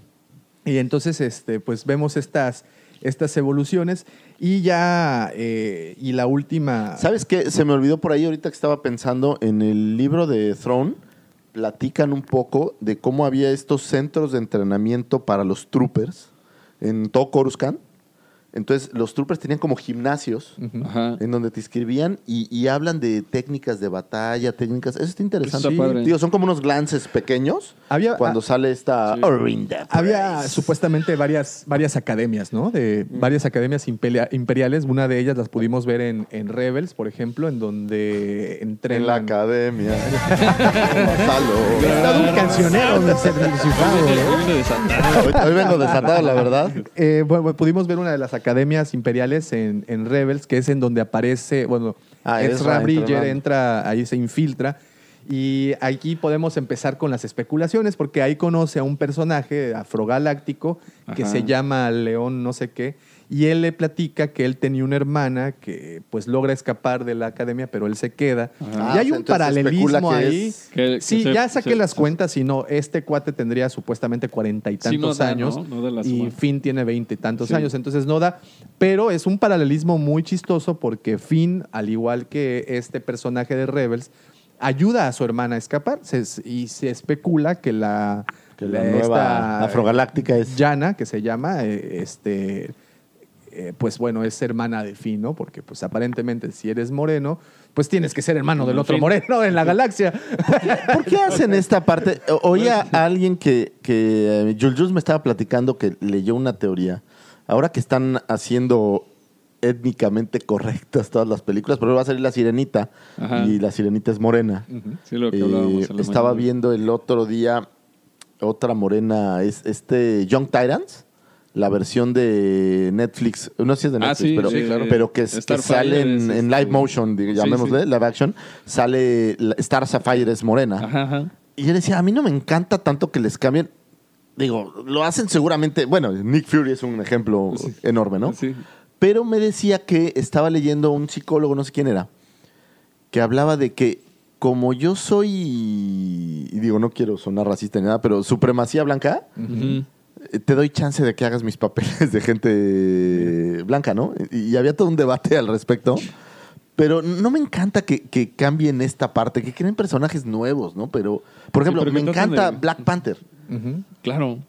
pero el, el tratar de meter un poco a fuerza, creo yo, eh, estos personajes cambiándoles el, el- el color de piel, Mira, yo, no, yo- no me yo encanta. te lo... No, tampoco estoy en contra, está bien que haya una diversificación y que seamos inclusivos y todo eso, pero la realidad es esta. Eh, Thor es güero porque lo imaginaron así los nórdicos, y los nórdicos son güeros. Es exactamente. Ajá. La sirenita de los cuentos, bueno, la original, la del cuento original era verde. Sí, ¿no? sí, Pero bueno, supuestamente esto es una sirenita danesa. Entonces, pues en Dinamarca pues, también son güeros, pelirrojos, no sé.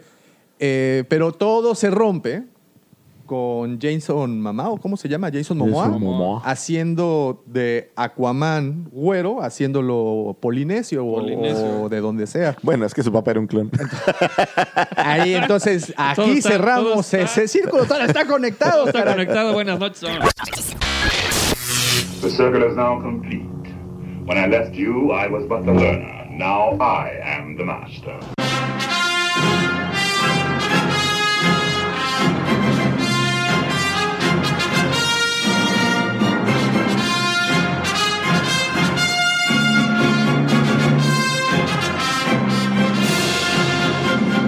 Antes de terminar, me gustaría muchísimo mandarle saludos a las personas que se comunicaron y bueno, que estuvieron ahí en contacto con nosotros.